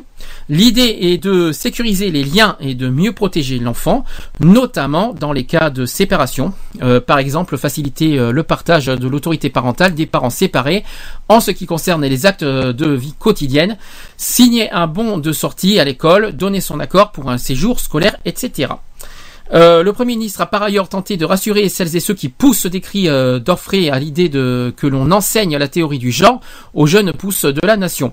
De quoi part-on? Eh bien, euh, s'il s'agit de faire reculer euh, les stéréotypes, euh, il pense, euh, comment dire, Jean-Marc Ayrault pense que tout le monde sera d'accord. En effet, il reste énormément de progrès à faire en matière d'égalité entre les hommes et les femmes. Ces dernières ont des salaires moins élevés, des progressions de carrière moindres et elles sont moins nombreuses à s'occuper, à occuper des postes à responsabilité, y compris dans la haute fonction publique. Jean-Marc Ayrault aurait pu prendre la peine de réviser un peu euh, avant de reprendre, répondre à cette question au début du mois, mais Vincent Payon avait souligné l'absurdité de ces euh, de ces craintes, puisque la théorie du genre n'existe pas. En qualifiant celle-ci d'idéologie, le Premier ministre a raté le coche. Voilà, donc euh, au sujet de la PMA, donc je vais, euh, je vais, on va, bon, forcément, là, ça a retardé. Je pense que je, si, pour ceux qui n'étaient pas là, il y a 15 jours, j'en ai parlé. La loi sur la PMA a été repoussée euh, en 2014, euh, mais euh, euh, j'ai l'impression que ça va être encore repoussé une nou- nouvelle fois, euh, parce qu'ils disent que, ça va être discuté euh, avant les municipales. Mais moi, je dis franchement, je pense que ça va être discuté plutôt euh, à la rentrée, euh, on va dire septembre 2014 minimum, et euh, il, y a des chances qu'il y ait encore des, des problèmes, euh, des des accroches, des, des, euh, des propos homophobes, des propos euh, entre euh, au niveau de l'adoption, tout ça, ça je m'y attends dur comme faire comme l'année prochaine, qu'il va y encore avoir des problèmes à résoudre. Ce n'est pas fini, hein, ce n'est que le début hein, aujourd'hui. hein. Au sujet de la PMA, on va en faire un sujet. Euh, je vais vous expliquer euh, techniquement parlant ce qu'est que la PMA et la GPA. Euh, on en fera, j'en ferai, on en fera un, euh, sujet euh, technique sur ce de ce sujet-là le 19 octobre prochain, pas la semaine prochaine parce qu'on, comme je vous l'ai dit, on sera en Dordogne. euh, Je vous expliquerai tout ça. On fera donc un sujet sur la PMA le 19 octobre. Voilà, ça je vous l'ai dit. On y reviendra après. Est-ce qu'il y a eu des sujets, des pas des sujets, des comment dire des des réactions sur le chat et j'ai des soucis avec le chat maintenant. Ça y est, le, le chat veut pas s'ouvrir. Euh, GG a dit Est-ce que tu as pas soif? Ah, Allez, pourquoi pas? On va faire comme ça. On va faire comme ça. On va, euh, T'as raison. On va faire, on va faire d'abord un, une pause, une dernière pause dans ce cas. Euh, il a, peut-être raison parce que j'arrête pas de parler tout seul malheureusement. Euh, ah, ça demande du travail hein, de, faire de, de faire de la radio. Il faut pas croire, hein, euh, mais ça demande beaucoup beaucoup de travail. Donc je vais vous euh, vers vous faire une pause, une petite pause comme GG euh, veut ça, Euh, et je vais vous, mais j'arrive même pas à... à trouver le titre, mais si je vais vous le trouver quand même. Alors dernière pause, euh, Cyrus avec euh, Wre- Wrecking Ball, c'est son dernier titre. Et Tiens, une nouveauté 2013. Euh, on, se dit à tout de suite pour la fin des actuels LGBT et bien sûr la fin de l'émission. Je vous expliquerai euh, pour finir tous les tout ce qu'on va faire les samedis. Et on finit bien sûr les actuels LGBT. Il y a quelque chose à dire sur le don du sang. C'est un sujet qui, nous tient à cœur avec notre association. Allez, on se dit à tout de suite.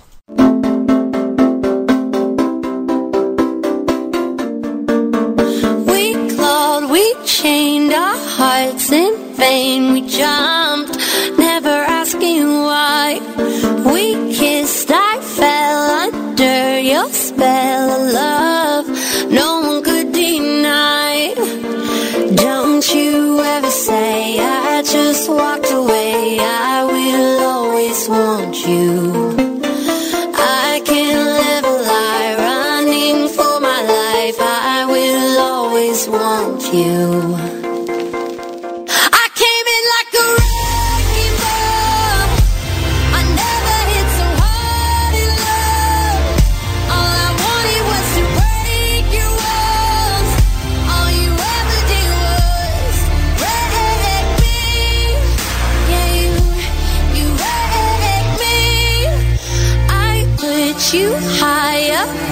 The sky, and now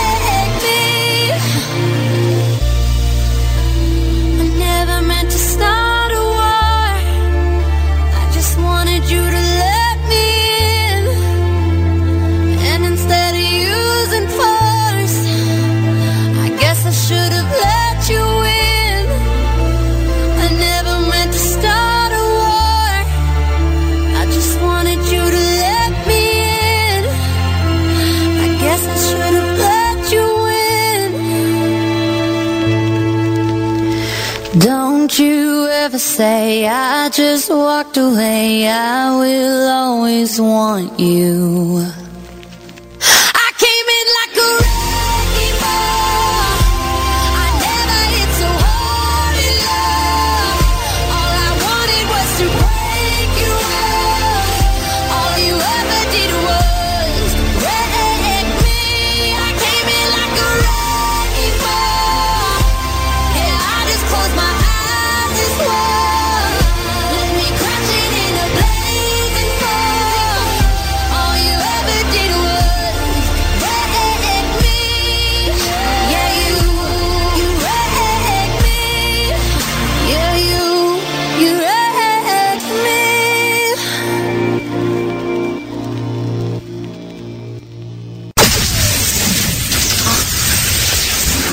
Sur Gay Free Radio, une émission basée sur l'engagement et la solidarité. Voilà, c'était donc euh, Cyrus avec Wrecking Ball. C'était son, euh, son dernier euh, titre. Alors, on continue et on finit euh, les LGBT. Il m'en reste trois. En parlant, on a parlé de la PMA. On va vite, je vais vite faire revenir sur le mariage pour tous. Alors, pour Dominique Bertinotti, qui est une des nos ministres, que pour elle, les Français acceptent l'application de la loi sur le mariage pour tous. Et vous, sachant que la loi a été adoptée en mai dernier, qu'est-ce que vous en pensez? Est-ce que est-ce que cette loi, eh ben, parce que c'est vrai que depuis depuis que la loi a été, a été adoptée, ben, pas pas plus mal que prévu. Il y a eu pas mal de mariages qui se sont passés, puis euh, ça se passe bien. Il y a pas a pas d'embrouille, il y a pas de problème. Alors c'est euh, ça s'est passé lors d'une d'une séance en question euh, du gouvernement et euh, Dominique Bertinotti, je précise qui c'est qui c'est, c'est quand même la ministre de la famille, ce n'est pas rien. Elle a défendu le- la circulaire euh, Taubira euh, relative à la GPA et le changement de, de composition euh, du CCNE. Alors, en l'absence de Christiane Taubira ce jour-là, euh, Dominique Bertinotti a répondu à une question euh, du député UMP qui est Philippe Houillon au sujet euh, de la circulaire du ministère de la Justice relative à la GPA et au certificat de nationalité française. Alors, le parlementaire a invoqué des conclusions rendues par l'avocat général lors de l'examen par la Cour de cassation de deux affaires où les familles demandaient la transcription d'actes d'état civil dans les registres français. Alors, cette circulaire ne fait pas permettre à des enfants euh, d'attester de leur nationalité et c'est conforme à l'intérêt supérieur de l'enfant, dont vous êtes un ardent défenseur, je n'en doute pas un seul instant, a rappelé Dominique Bertinotti. Alors, le deuxième élément de cette circulaire, c'est qu'elle est conforme à l'article 18 du Code civil où un enfant est français quand au moins euh, un de ses grands-parents est français. Euh, et donc, ces enfants sont français. Donc forcément, si français, ça c'est dans la logique des choses. Enfin, euh, Dominique Bertinotti voit bien euh, que vous voulez remettre, euh, que, en fait que les autres veulent remettre un sou dans le jukebox pour reparler de la gestation pour autrui, mais Dominique Bertinotti a dit ceci. Sachez que la, GPA a déjà ses formes d'interdiction dans l'article 16 du Code civil et que la position du président de la République sur la GPA et on ne peut on ne peut pas être plus clair. C'est une question qui n'est pas à l'ordre du jour et qui ne sera pas à l'ordre du jour pendant l'ensemble du quinquennat. Donc euh, la, la GPA est sortie d'affaires. Ils, ça- ils vont parler sûrement que de la PMA. Donc la GPA est sortie, mais on en fera quand même un sujet, euh, quoi qu'il en soit, le 19, le 19 octobre. Alors, euh, quelques minutes plus tard, le député euh, Philippe Gosselin, pour pas citer, à l'origine des propositions de, loi pour restreindre la PMA, a interrogé la, la ministre sur la nouvelle composition du CCNE, la fameuse carte d'identité, fustigeant euh, la disparition des représentants des cultes. Alors voilà ce que Philippe Gosselin a dit. Quel mépris vous avez pour, euh, pour tous ces intellectuels, pour tous ces scientifiques. C'est une insulte à l'intelligence de ces hommes et de ces femmes. Pensez-vous que sur de telles euh, questions éthiques, euh, il, euh, qu'ils soient uniquement dans l'esprit partisan? Vous voulez qu'il y ait un début de qualité, ce sont des hommes et des femmes de qualité qui ont été nommés au sein du comité consultatif national d'éthique. Et pourquoi redoutez-vous les travaux de ces hommes et de ces femmes? Donc euh, voilà, ça c'est en gros, vous savez vous savez comment ça marche les baratins de politique. Hein. Euh, plus euh, plus ils se compliquent, mieux c'est pour eux. Et il a, il a, Philippe Gosselin a dit ceci. Eh bien oui, je me félicite d'appartenir à un gouvernement euh, qui a permis de saisir le CCNE sur ces questions de bioéthique, de respecter le calendrier du, euh, président qui a fixé au mois de mars 2014 le rendu de cet avis. Euh, et ensuite la tenue d'états généraux largement ouverts où des opinions contrastées, des opinions diverses vont pouvoir s'exprimer pour précisément atteindre ce climat de sérénité indispensable pour aborder des questions de bioéthique. Et bien donc il a été long sur sa phrase. hein. Euh, il a marqué de ça. Euh, voilà ce qui a été dit. Voilà, et euh, pour, pour être clair, donc Dominique Bertinotti a dit que les Français acceptent l'application de la loi sur le mariage pour tous. Moi, je pense que c'est le cas parce que sinon on aurait entendu parler, il y aurait eu beaucoup plus de problèmes. Euh, donc ça, c'était le sujet du mariage. Je vais en revenir maintenant sur un sujet euh, qui, qui fait débat, qu'on que je, je regrette personnellement. À titre personnel, en tant que euh, président d'une association euh, LGBT, je regrette beaucoup parce qu'on parle beaucoup, beaucoup, beaucoup cette année de, euh, mariage pour tous, de PMA. Mais il y a un troisième sujet qui, qui pourtant a été évoqué cette année, même l'année dernière, et qu'on entend pratiquement on entend même euh, presque jamais parler, c'est le don du sang pour tous. J'appelle ça le don du sang pour tous parce qu'on on a parlé de mariage pour tous. Euh, eux, ils parlent du don du sang euh, possible pour les homosexuels. Moi, j'ai j'ai clairement dit le don du sang pour tous. Euh, Autant être clair, net et précis. Et pourquoi on va parler de ce sujet? Parce que vous savez qu'à l'heure d'aujourd'hui, les homosexuels euh, ne peuvent pas donner leur sang. Je ne sais pas si vous étiez encore au courant que c'est toujours pas possible. Et euh, il a été question, euh, c'était euh, sur la journée du mondial du don du sang, c'était l'année dernière, euh, d'évoquer hein, une loi justement que les, homo- que les homosexuels pourraient donner leur sang. Or, ça fait maintenant un an que ça tarde. Je trouve que ça, que ça tarde un peu beaucoup parce qu'il y a eu l'histoire du mariage pour tous, l'histoire de la PMA. Là, j'ai l'impression que ça tarde encore. Et alors que c'est un sujet euh, qui n'est pas un, c'est pas un crime euh, d'être que qu'on soit homosexuel, qu'on soit hétérosexuel, de donner son sang. Personnellement, je vais vous dire pourquoi, à mon sens, après. Alors.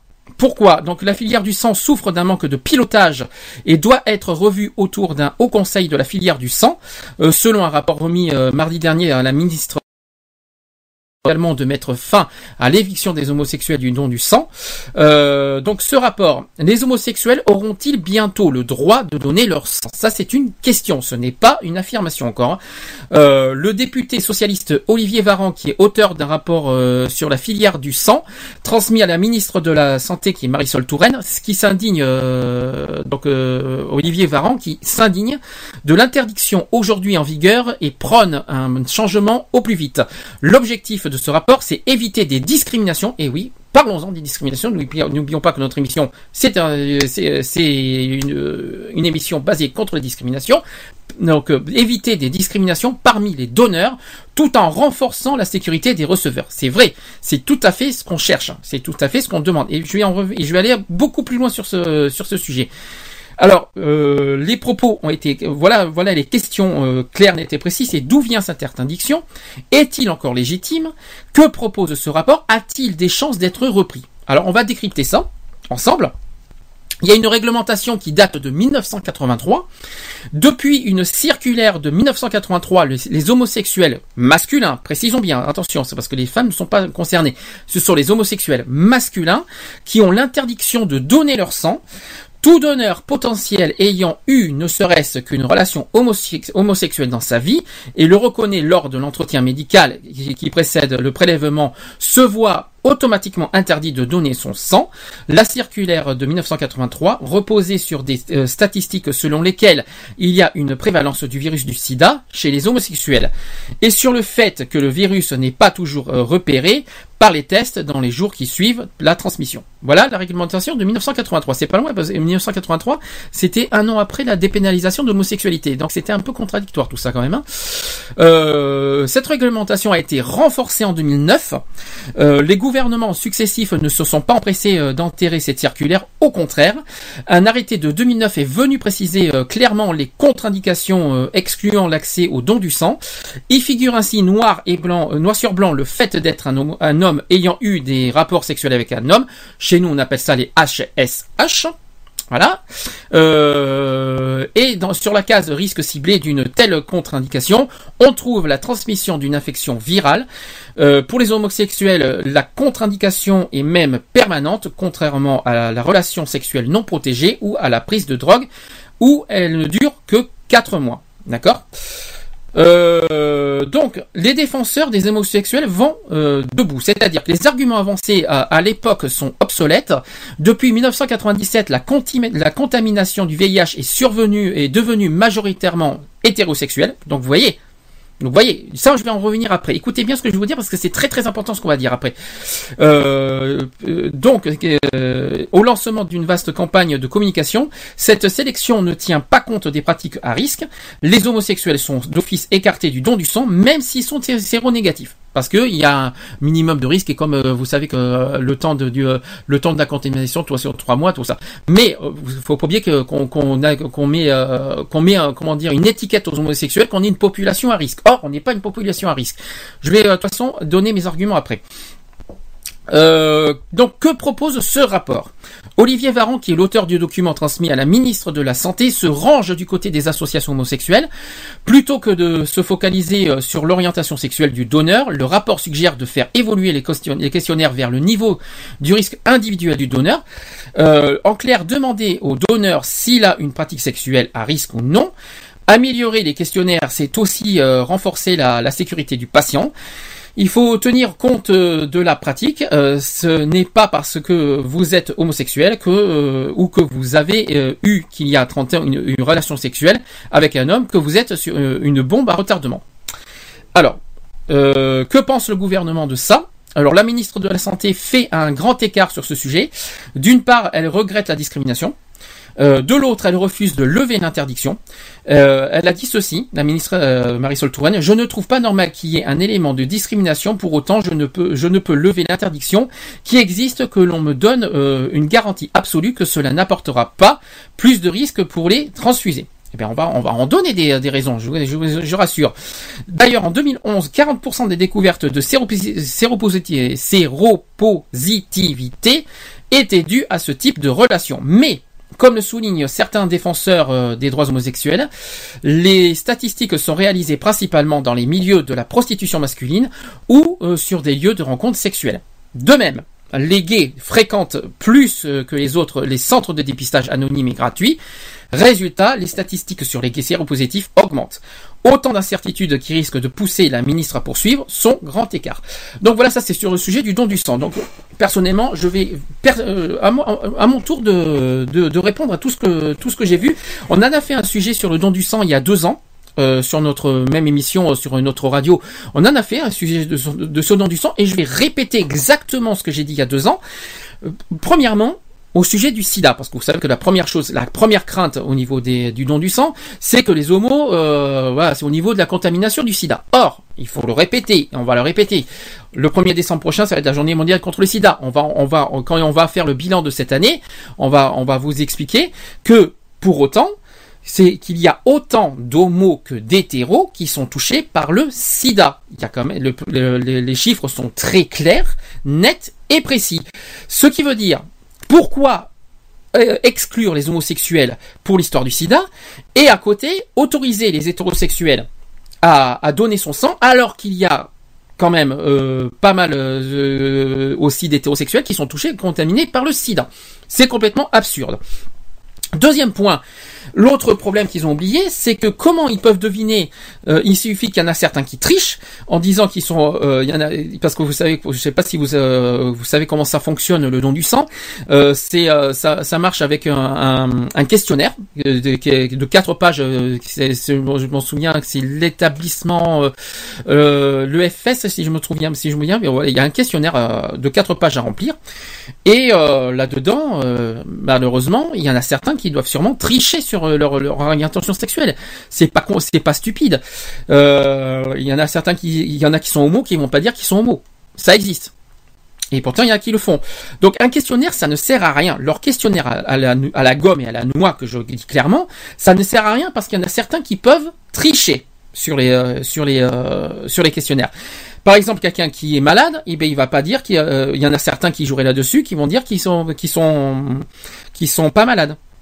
Alors que c'est, un meurtre, c'est, considéré comme, un meurtre ce qu'il fait parce que donner, euh, donner- co- contaminer le, le, patient, bah oui, ça reste quand même, ça reste quand même un délit, un crime quoi.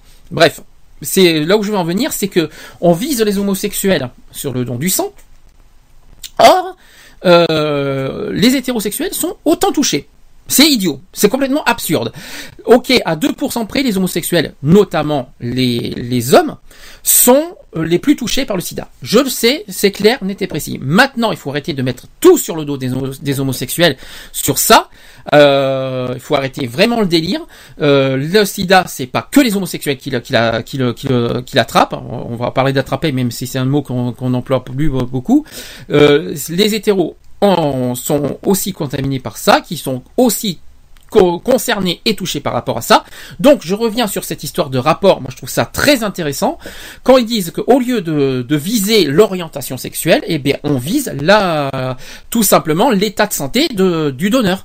C'est tout simple, c'est tout con, mais c'est- et en plus c'est tellement logique que que, que c'est, même tellement évident que ce rapport est, est- est magnifique.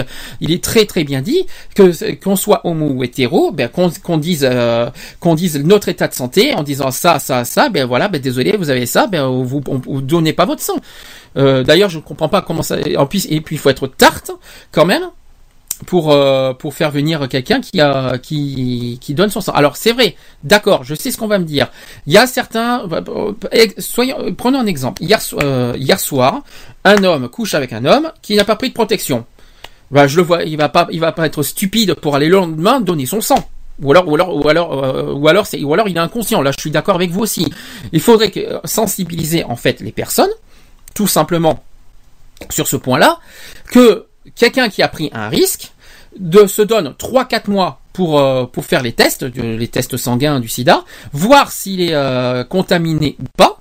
Et s'il n'est pas contaminé, et ben à ce moment-là, il peut envisager de faire une don du sang, mais qu'il ne prenne pas. Et là, je parle hétéro comme homo, ne pas prendre de, de- ne pas faire donner son sang si euh, s'il y a une, une- protection qui a été mal faite, le, une- le- moindre risque, la moindre précaution qui n'a pas été faite, voilà. Après, euh, l'autre problème, c'est qu'il y en a qui ont qui sont pas protégés, euh, qui, qui, qui, qui ont bu, qui ne s'en rappellent pas. Je sais qu'il y a plein, plein, plein, plein de particularités, mais il faut, moi, ce que je veux, là où ce que je veux en venir, moi, perso, les, il faut arrêter de viser que les homos, alors que les hétéros sont autant concernés par les, par les VIH et même par les IST, les MST, les IST, euh, les VIH, tout ce que vous voulez. Bref, euh, c'est ce que je, c'est ce que je personnellement je, je souhaite dire. Donc, à l'heure d'aujourd'hui, je ne vois pas du tout quel est l'intérêt de continuer à bloquer cette interdiction euh, de donner que les hommes euh, que les homosexuels hommes donnent leur sang.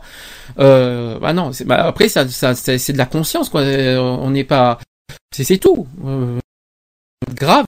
C'est comme par exemple donner euh, un donneur d'organes, ça aussi il faut il faut, il faut donner son organe pour sauver des vies. Alors justement donner son sang et donner son organe, c'est sauver des vies. Et ça, c'est la première chose qu'il faut se mettre en tête. Que nous soyons homo, que nous soyons hétéros, nous pouvons sauver des vies. Nous pouvons sauver des vies grâce au don du sang, grâce au don d'organes. Et donc, il est hors de question, hors, de question de, de- de- de- d'exclure les homos pour une histoire de je sais pas quoi, parce que si est là. Euh, alors que malheureusement, il faut être honnête, que les hétéros peuvent aussi contaminer et, et- et donner, et- donner des risques, euh, justement, euh, et peuvent contaminer malheureusement d'autres personnes. C'est pas logique.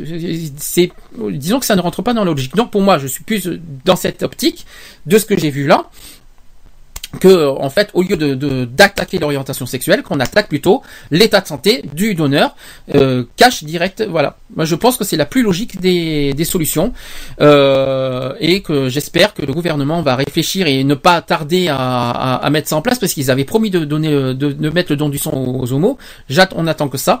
Euh, il y a une pétition alors je tiens à préciser euh, il y a une pétition qui est en ligne sur Facebook. Alors j'ai donné l'adresse sur euh, le Facebook de notre radio et de notre euh, association.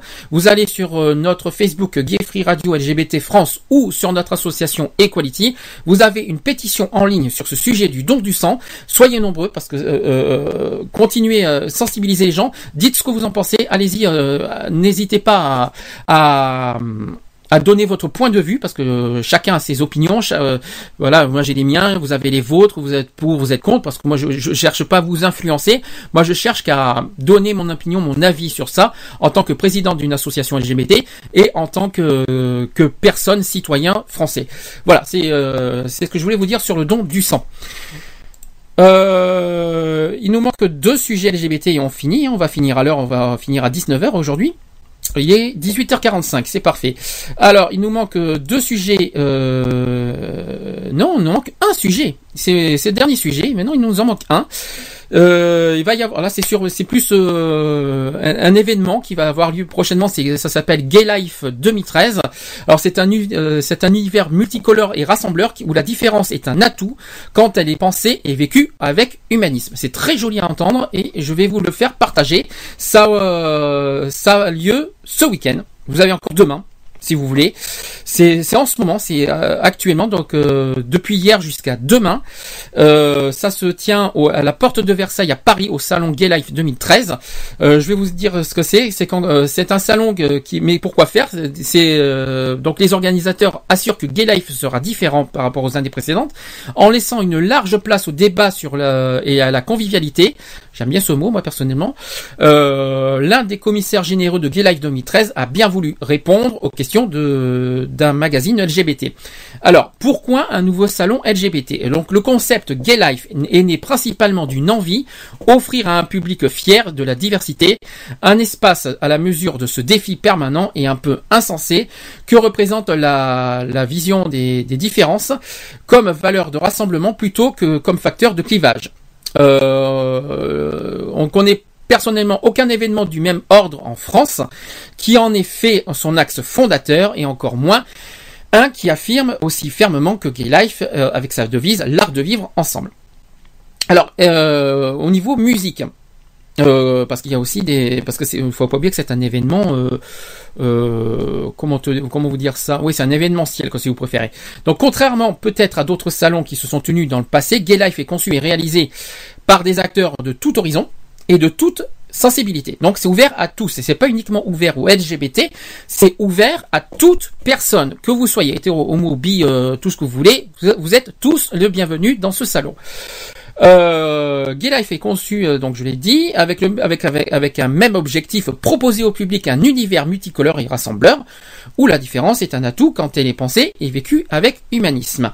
Ainsi, plutôt que, que d'a- que d'adresser à une ou plusieurs euh, communautés, ce qui est un peu euh, réducteur, nous invite, donc Gay Life invite toutes et ceux toutes et tous ceux qui se reconnaissent dans la diversité à venir faire la fête, oui parce que c'est un truc festif, pendant trois jours, ensemble, donc euh, tous ensemble, réunis, main dans la main, solidairement, avec un nouveau, euh, alors nouveau salon, oui, nouveau salon LGBT, oui, mais euh, nouveau salon hétéro gay friendly. Voilà, c'est j'aime bien le concept parce que hétéro gay friendly parce que friendly ça veut dire ami, hétéro gay voilà et vous avez le, mélange hétéro gay friendly ça veut dire amitié.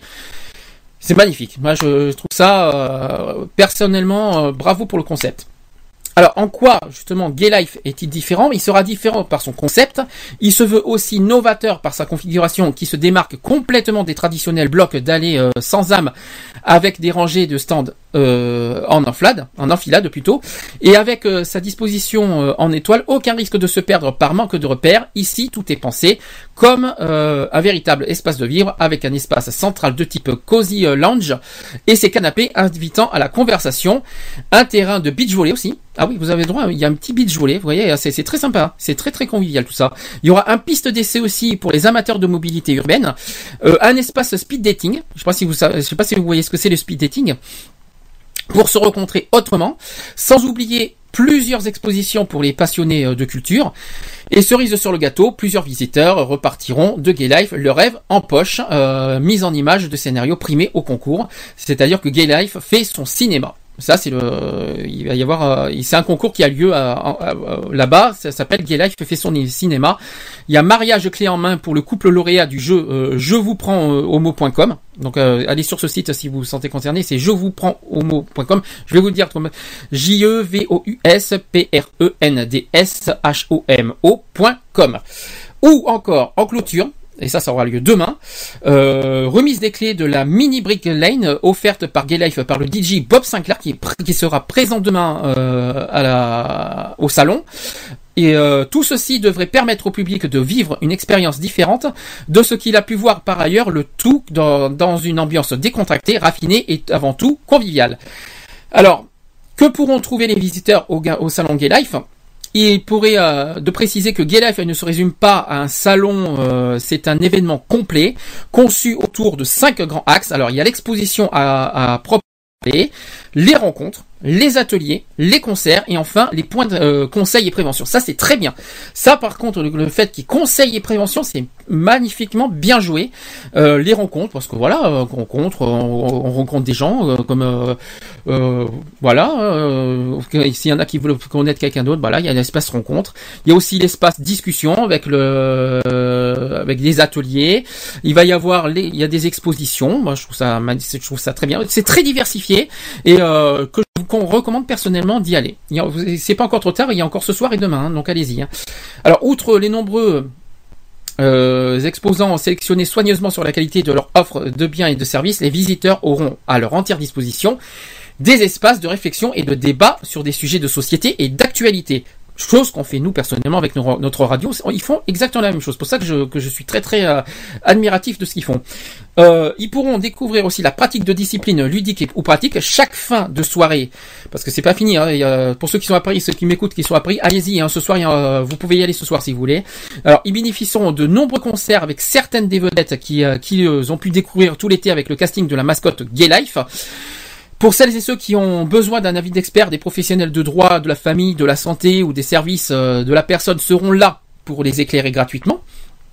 Euh, sans parler de nombreuses euh, animations qui euh, égreneront les journées, donc il y aura des défilés aussi, des remises de prix, je pense que ça aura lieu demain les remises de prix, et autres surprises. Donc, quel type d'exposants euh, ils ont ils ont mis dans, cette journée-là, ce week-end? Donc les exposants qui ont accepté euh, leur invitation ont bien compris euh, qu'avec les évolutions des deux dernières décennies et tout particulièrement le mariage pour tous en 2013, notre société est rentrée dans une nouvelle ère et que Gay Life était pour, euh, pour eux une occasion immanquable d'acter ce changement d'époque en y, en y étant présent, que ce soit au titre de la structure qu'il ou elle représente. Euh, et enfin, bah, pour finir, euh, il reste à l'écoute de toute critique positive. Voilà, si vous avez des critiques à faire, n'hésitez pas, ils sont, ils sont preneurs. Toute critique positive, tout comme négative, je pense. Hein, euh, ils sont preneurs de toute critique possible pour justement pour améliorer les années suivantes. Euh, et euh, il faut rester lucide aussi parce qu'un événement comme Gay Life est une énorme machine à tout niveau. Et avec cette crise terrible que nous subissons tous, euh, si notre seul objectif avait été celui-là, nous aurions probablement patienté encore un peu avant de nous lancer, avant qu'ils se lancent justement dans cette aventure. Voilà. Ça, donc je, je rappelle pour ceux qui, pour ceux qui peuvent se déplacer, ça se trouve à Paris. C'est aux portes, à la porte de Versailles. Ça a lieu jusqu'à demain soir. Donc, pour- c'est- il n'est pas trop tard. Vous pouvez y aller à tout moment. Faites-nous, si, si euh, l'un d'entre vous euh, y va sur place, et, et- merci de nous faire un petit compte rendu euh, de comment ça s'est passé là-bas. Au pire des cas, ce que je peux faire de mon côté, je verrai les photos et les comptes rendus euh, de Gelef dans la semaine, voir ce que ça a donné, et je vous en ferai part. Pas la semaine prochaine pour euh, parce que euh, on a une émission spéciale, mais le 19 octobre, j'essaierai de vous faire un petit compte rendu de Gay Life. Voilà, donc euh, on a fait, ça y est, on a fait tout le tour du sujet. Est-ce que pour finir, non, il n'y a plus de plus de, réactions sur le chat? Est-ce que pour finir, GG, je sais que t'es pas loin, bah, que je vais pouvoir finir l'émission. Il nous reste 5 minutes. Je vais finir l'émission pour vous, pour vous parler des, euh, des, prochaines émissions. Je rappelle, pour ceux qui, nous, qui, qui découvrent l'émission, ça, ça vient de débarquer sur Gay Free Radio depuis septembre. C'est une émission qui existe maintenant depuis 3 ans. C'est une émission basée sur les discriminations, contre les discriminations, pour l'égalité des droits pour tous. On évoque, on évoque tous les sujets, donc on parle de la misère, on parle de la santé. Là aujourd'hui, on a parlé d'Alzheimer par exemple. On, parle aussi de tous les sujets de société, comme les sujets, politiques qu'on a fait en deuxième partie. On évoque tous les sujets qui sont qui qu'on cherche à sensibiliser, qu'on cherche à toucher, qu'on cherche à, à aussi à en débattre ensemble. Euh, donc voilà. Donc par exemple. Euh, je vais en parler maintenant. La semaine prochaine, 12 octobre, émission spéciale. Pourquoi? Le 17 octobre prochain, c'est la journée mondiale contre la misère. Ça se passe partout en France, donc ça se passe pas qu'à Bordeaux, c'est partout en France. Donc euh, dans chaque ville de France, vous avez la journée mondiale contre la misère. Donc allez-y. C'est pas, c'est pas, c'est, pas c'est pas une honte d'aller euh, dans, ce genre de manifestation. C'est dans le but de lutter contre les discriminations, pas les discriminations aussi, mais plus contre la misère, contre l'exclusion sociale, mais aussi contre les discriminations à origine sociale. Je pense que j'ai dit, j'ai fait le tour.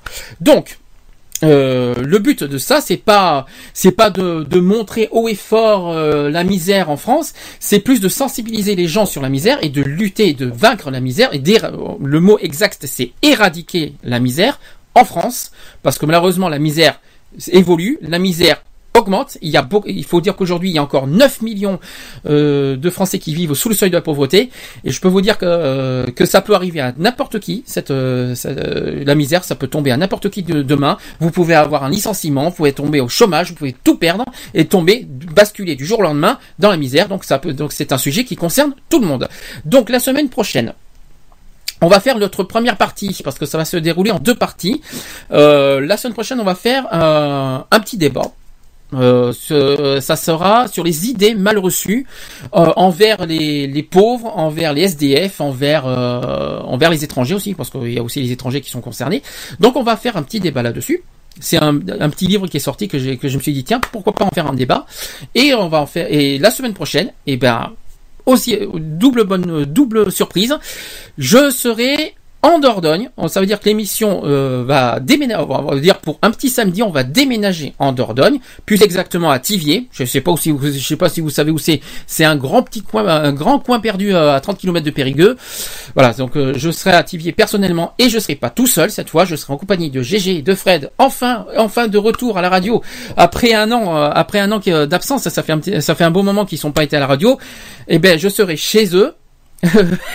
je serai chez eux, euh, chez eux, oui, je serai chez eux, j'ai pas honte de le dire, je serai chez eux, et on fera l'émission sur place, chez eux, pour faire ce sujet euh, de la misère. Donc j'espère que vous serez au rendez-vous. Euh, j'espère que la technique aussi sera au rendez-vous, parce que la semaine prochaine, techniquement parlant, je pourrai pas mettre le téléphone, malheureusement, avec tout, ça, mais j'espère que vous serez nombreux au moins sur le chat. Je répète le, comment dire, le lien du chat, c'est www.equality.radio.fr. Là, après, c'est pas fini, parce qu'il y aura une deuxième partie. Et là, ça sera une émission aussi exceptionnelle, ça va être une première fois. Euh, on va faire un... Enfin, c'est pas la première fois qu'on va le faire à cette heure-ci, mais c'est la première fois qu'on va le faire le vendredi. On va faire une émission spéciale 17 octobre, le, euh, le lendemain, le vendredi 18 octobre. Euh, alors, je n'ai pas l'heure, on verra, on verra, on verra en fonction. Toujours euh, avec Fred et GG, mais cette fois à Bordeaux, sur place, avec la nouvelle technique, parce que j'ai une bonne nouvelle.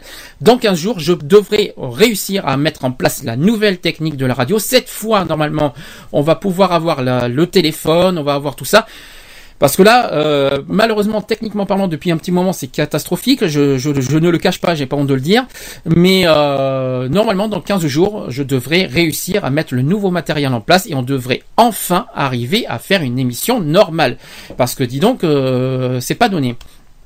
Donc voilà, j'ai tout dit. Donc ça sera le donc on- le 18 octobre, on fera un bilan du 17 octobre. On sera sur place à Bordeaux euh, avec GG et Fred justement. On y sera, on y sera sur place au Parvis des droits de l'homme, euh, à côté du tribunal de grande instance. On sera sur place. On essaiera de faire des interviews, tout ce qu'on peut, qu'on vous qu'on vous diffusera en direct à la radio.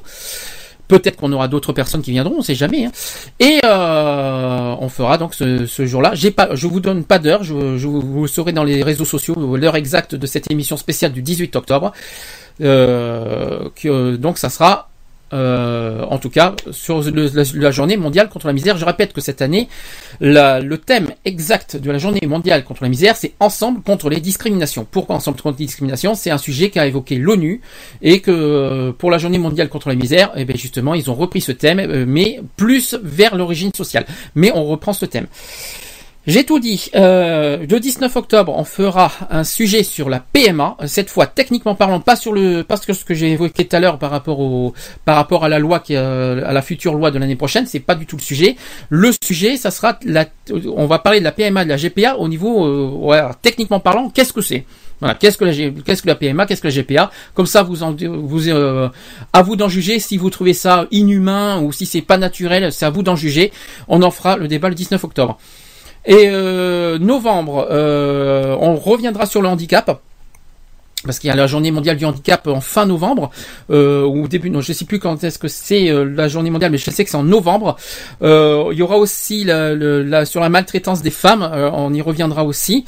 Et puis en décembre, on fera le spécial, bien sûr, comme toujours, et ça c'est une habitude de, notre émission, la journée mondiale contre le sida, et surtout, et là j'espère que le technique va enfin nous permettre, le téléthon. Euh, on va euh, faire un, euh, un spécial téléthon le samedi, le premier samedi du mois de décembre. Voilà, j'ai tout dit. J'espère que le programme vous plaît. Euh, que qu'on on, va on va faire plein plein plein de sujets.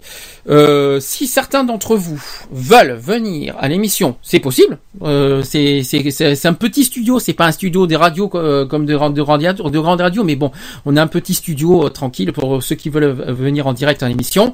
Vous me vous m'écrivez sur le la page Facebook euh, émission Equality Web Radio BDX. Écrivez-moi aussi. vous pouvez aussi me laisser un message sur le répondeur euh, de la radio. 05 35 004 024 parce que même si techniquement le téléphone marche pas en direct, vous inquiétez pas, le téléphone fonctionne bien à l'extérieur du direct. Donc vous pouvez me laisser un message sur le répondeur, vous pouvez me donner aussi vos témoignages, vous pouvez m'appeler c'est c'est un- c'est un- c'est une autre technique que je peux vous proposer. Si euh, tant que si le, le téléphone marche pas en direct, vous pouvez déposer vos témoignages sur le répondeur de l'émission radio. Je répète le numéro de téléphone 05 35 004 Z, euh, 024. Euh, J'espère que je l'ai bien dit.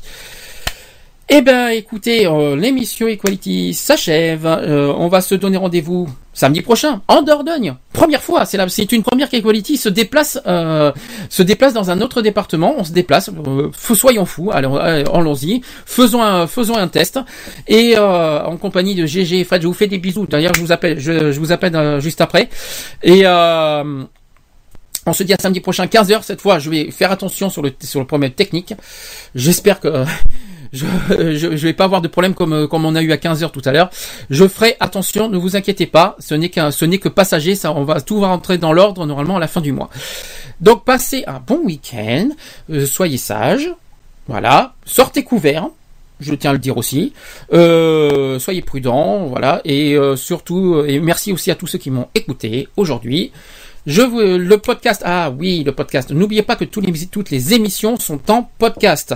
www.equality-podcast, podcast avec un s.fr. Je répète, www.equality-podcast.fr. Il faut un s à podcast.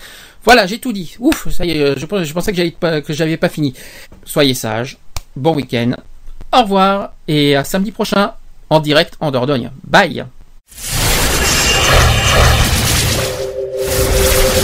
Retrouvez nos vidéos et nos podcasts Sur www.equality-podcast.fr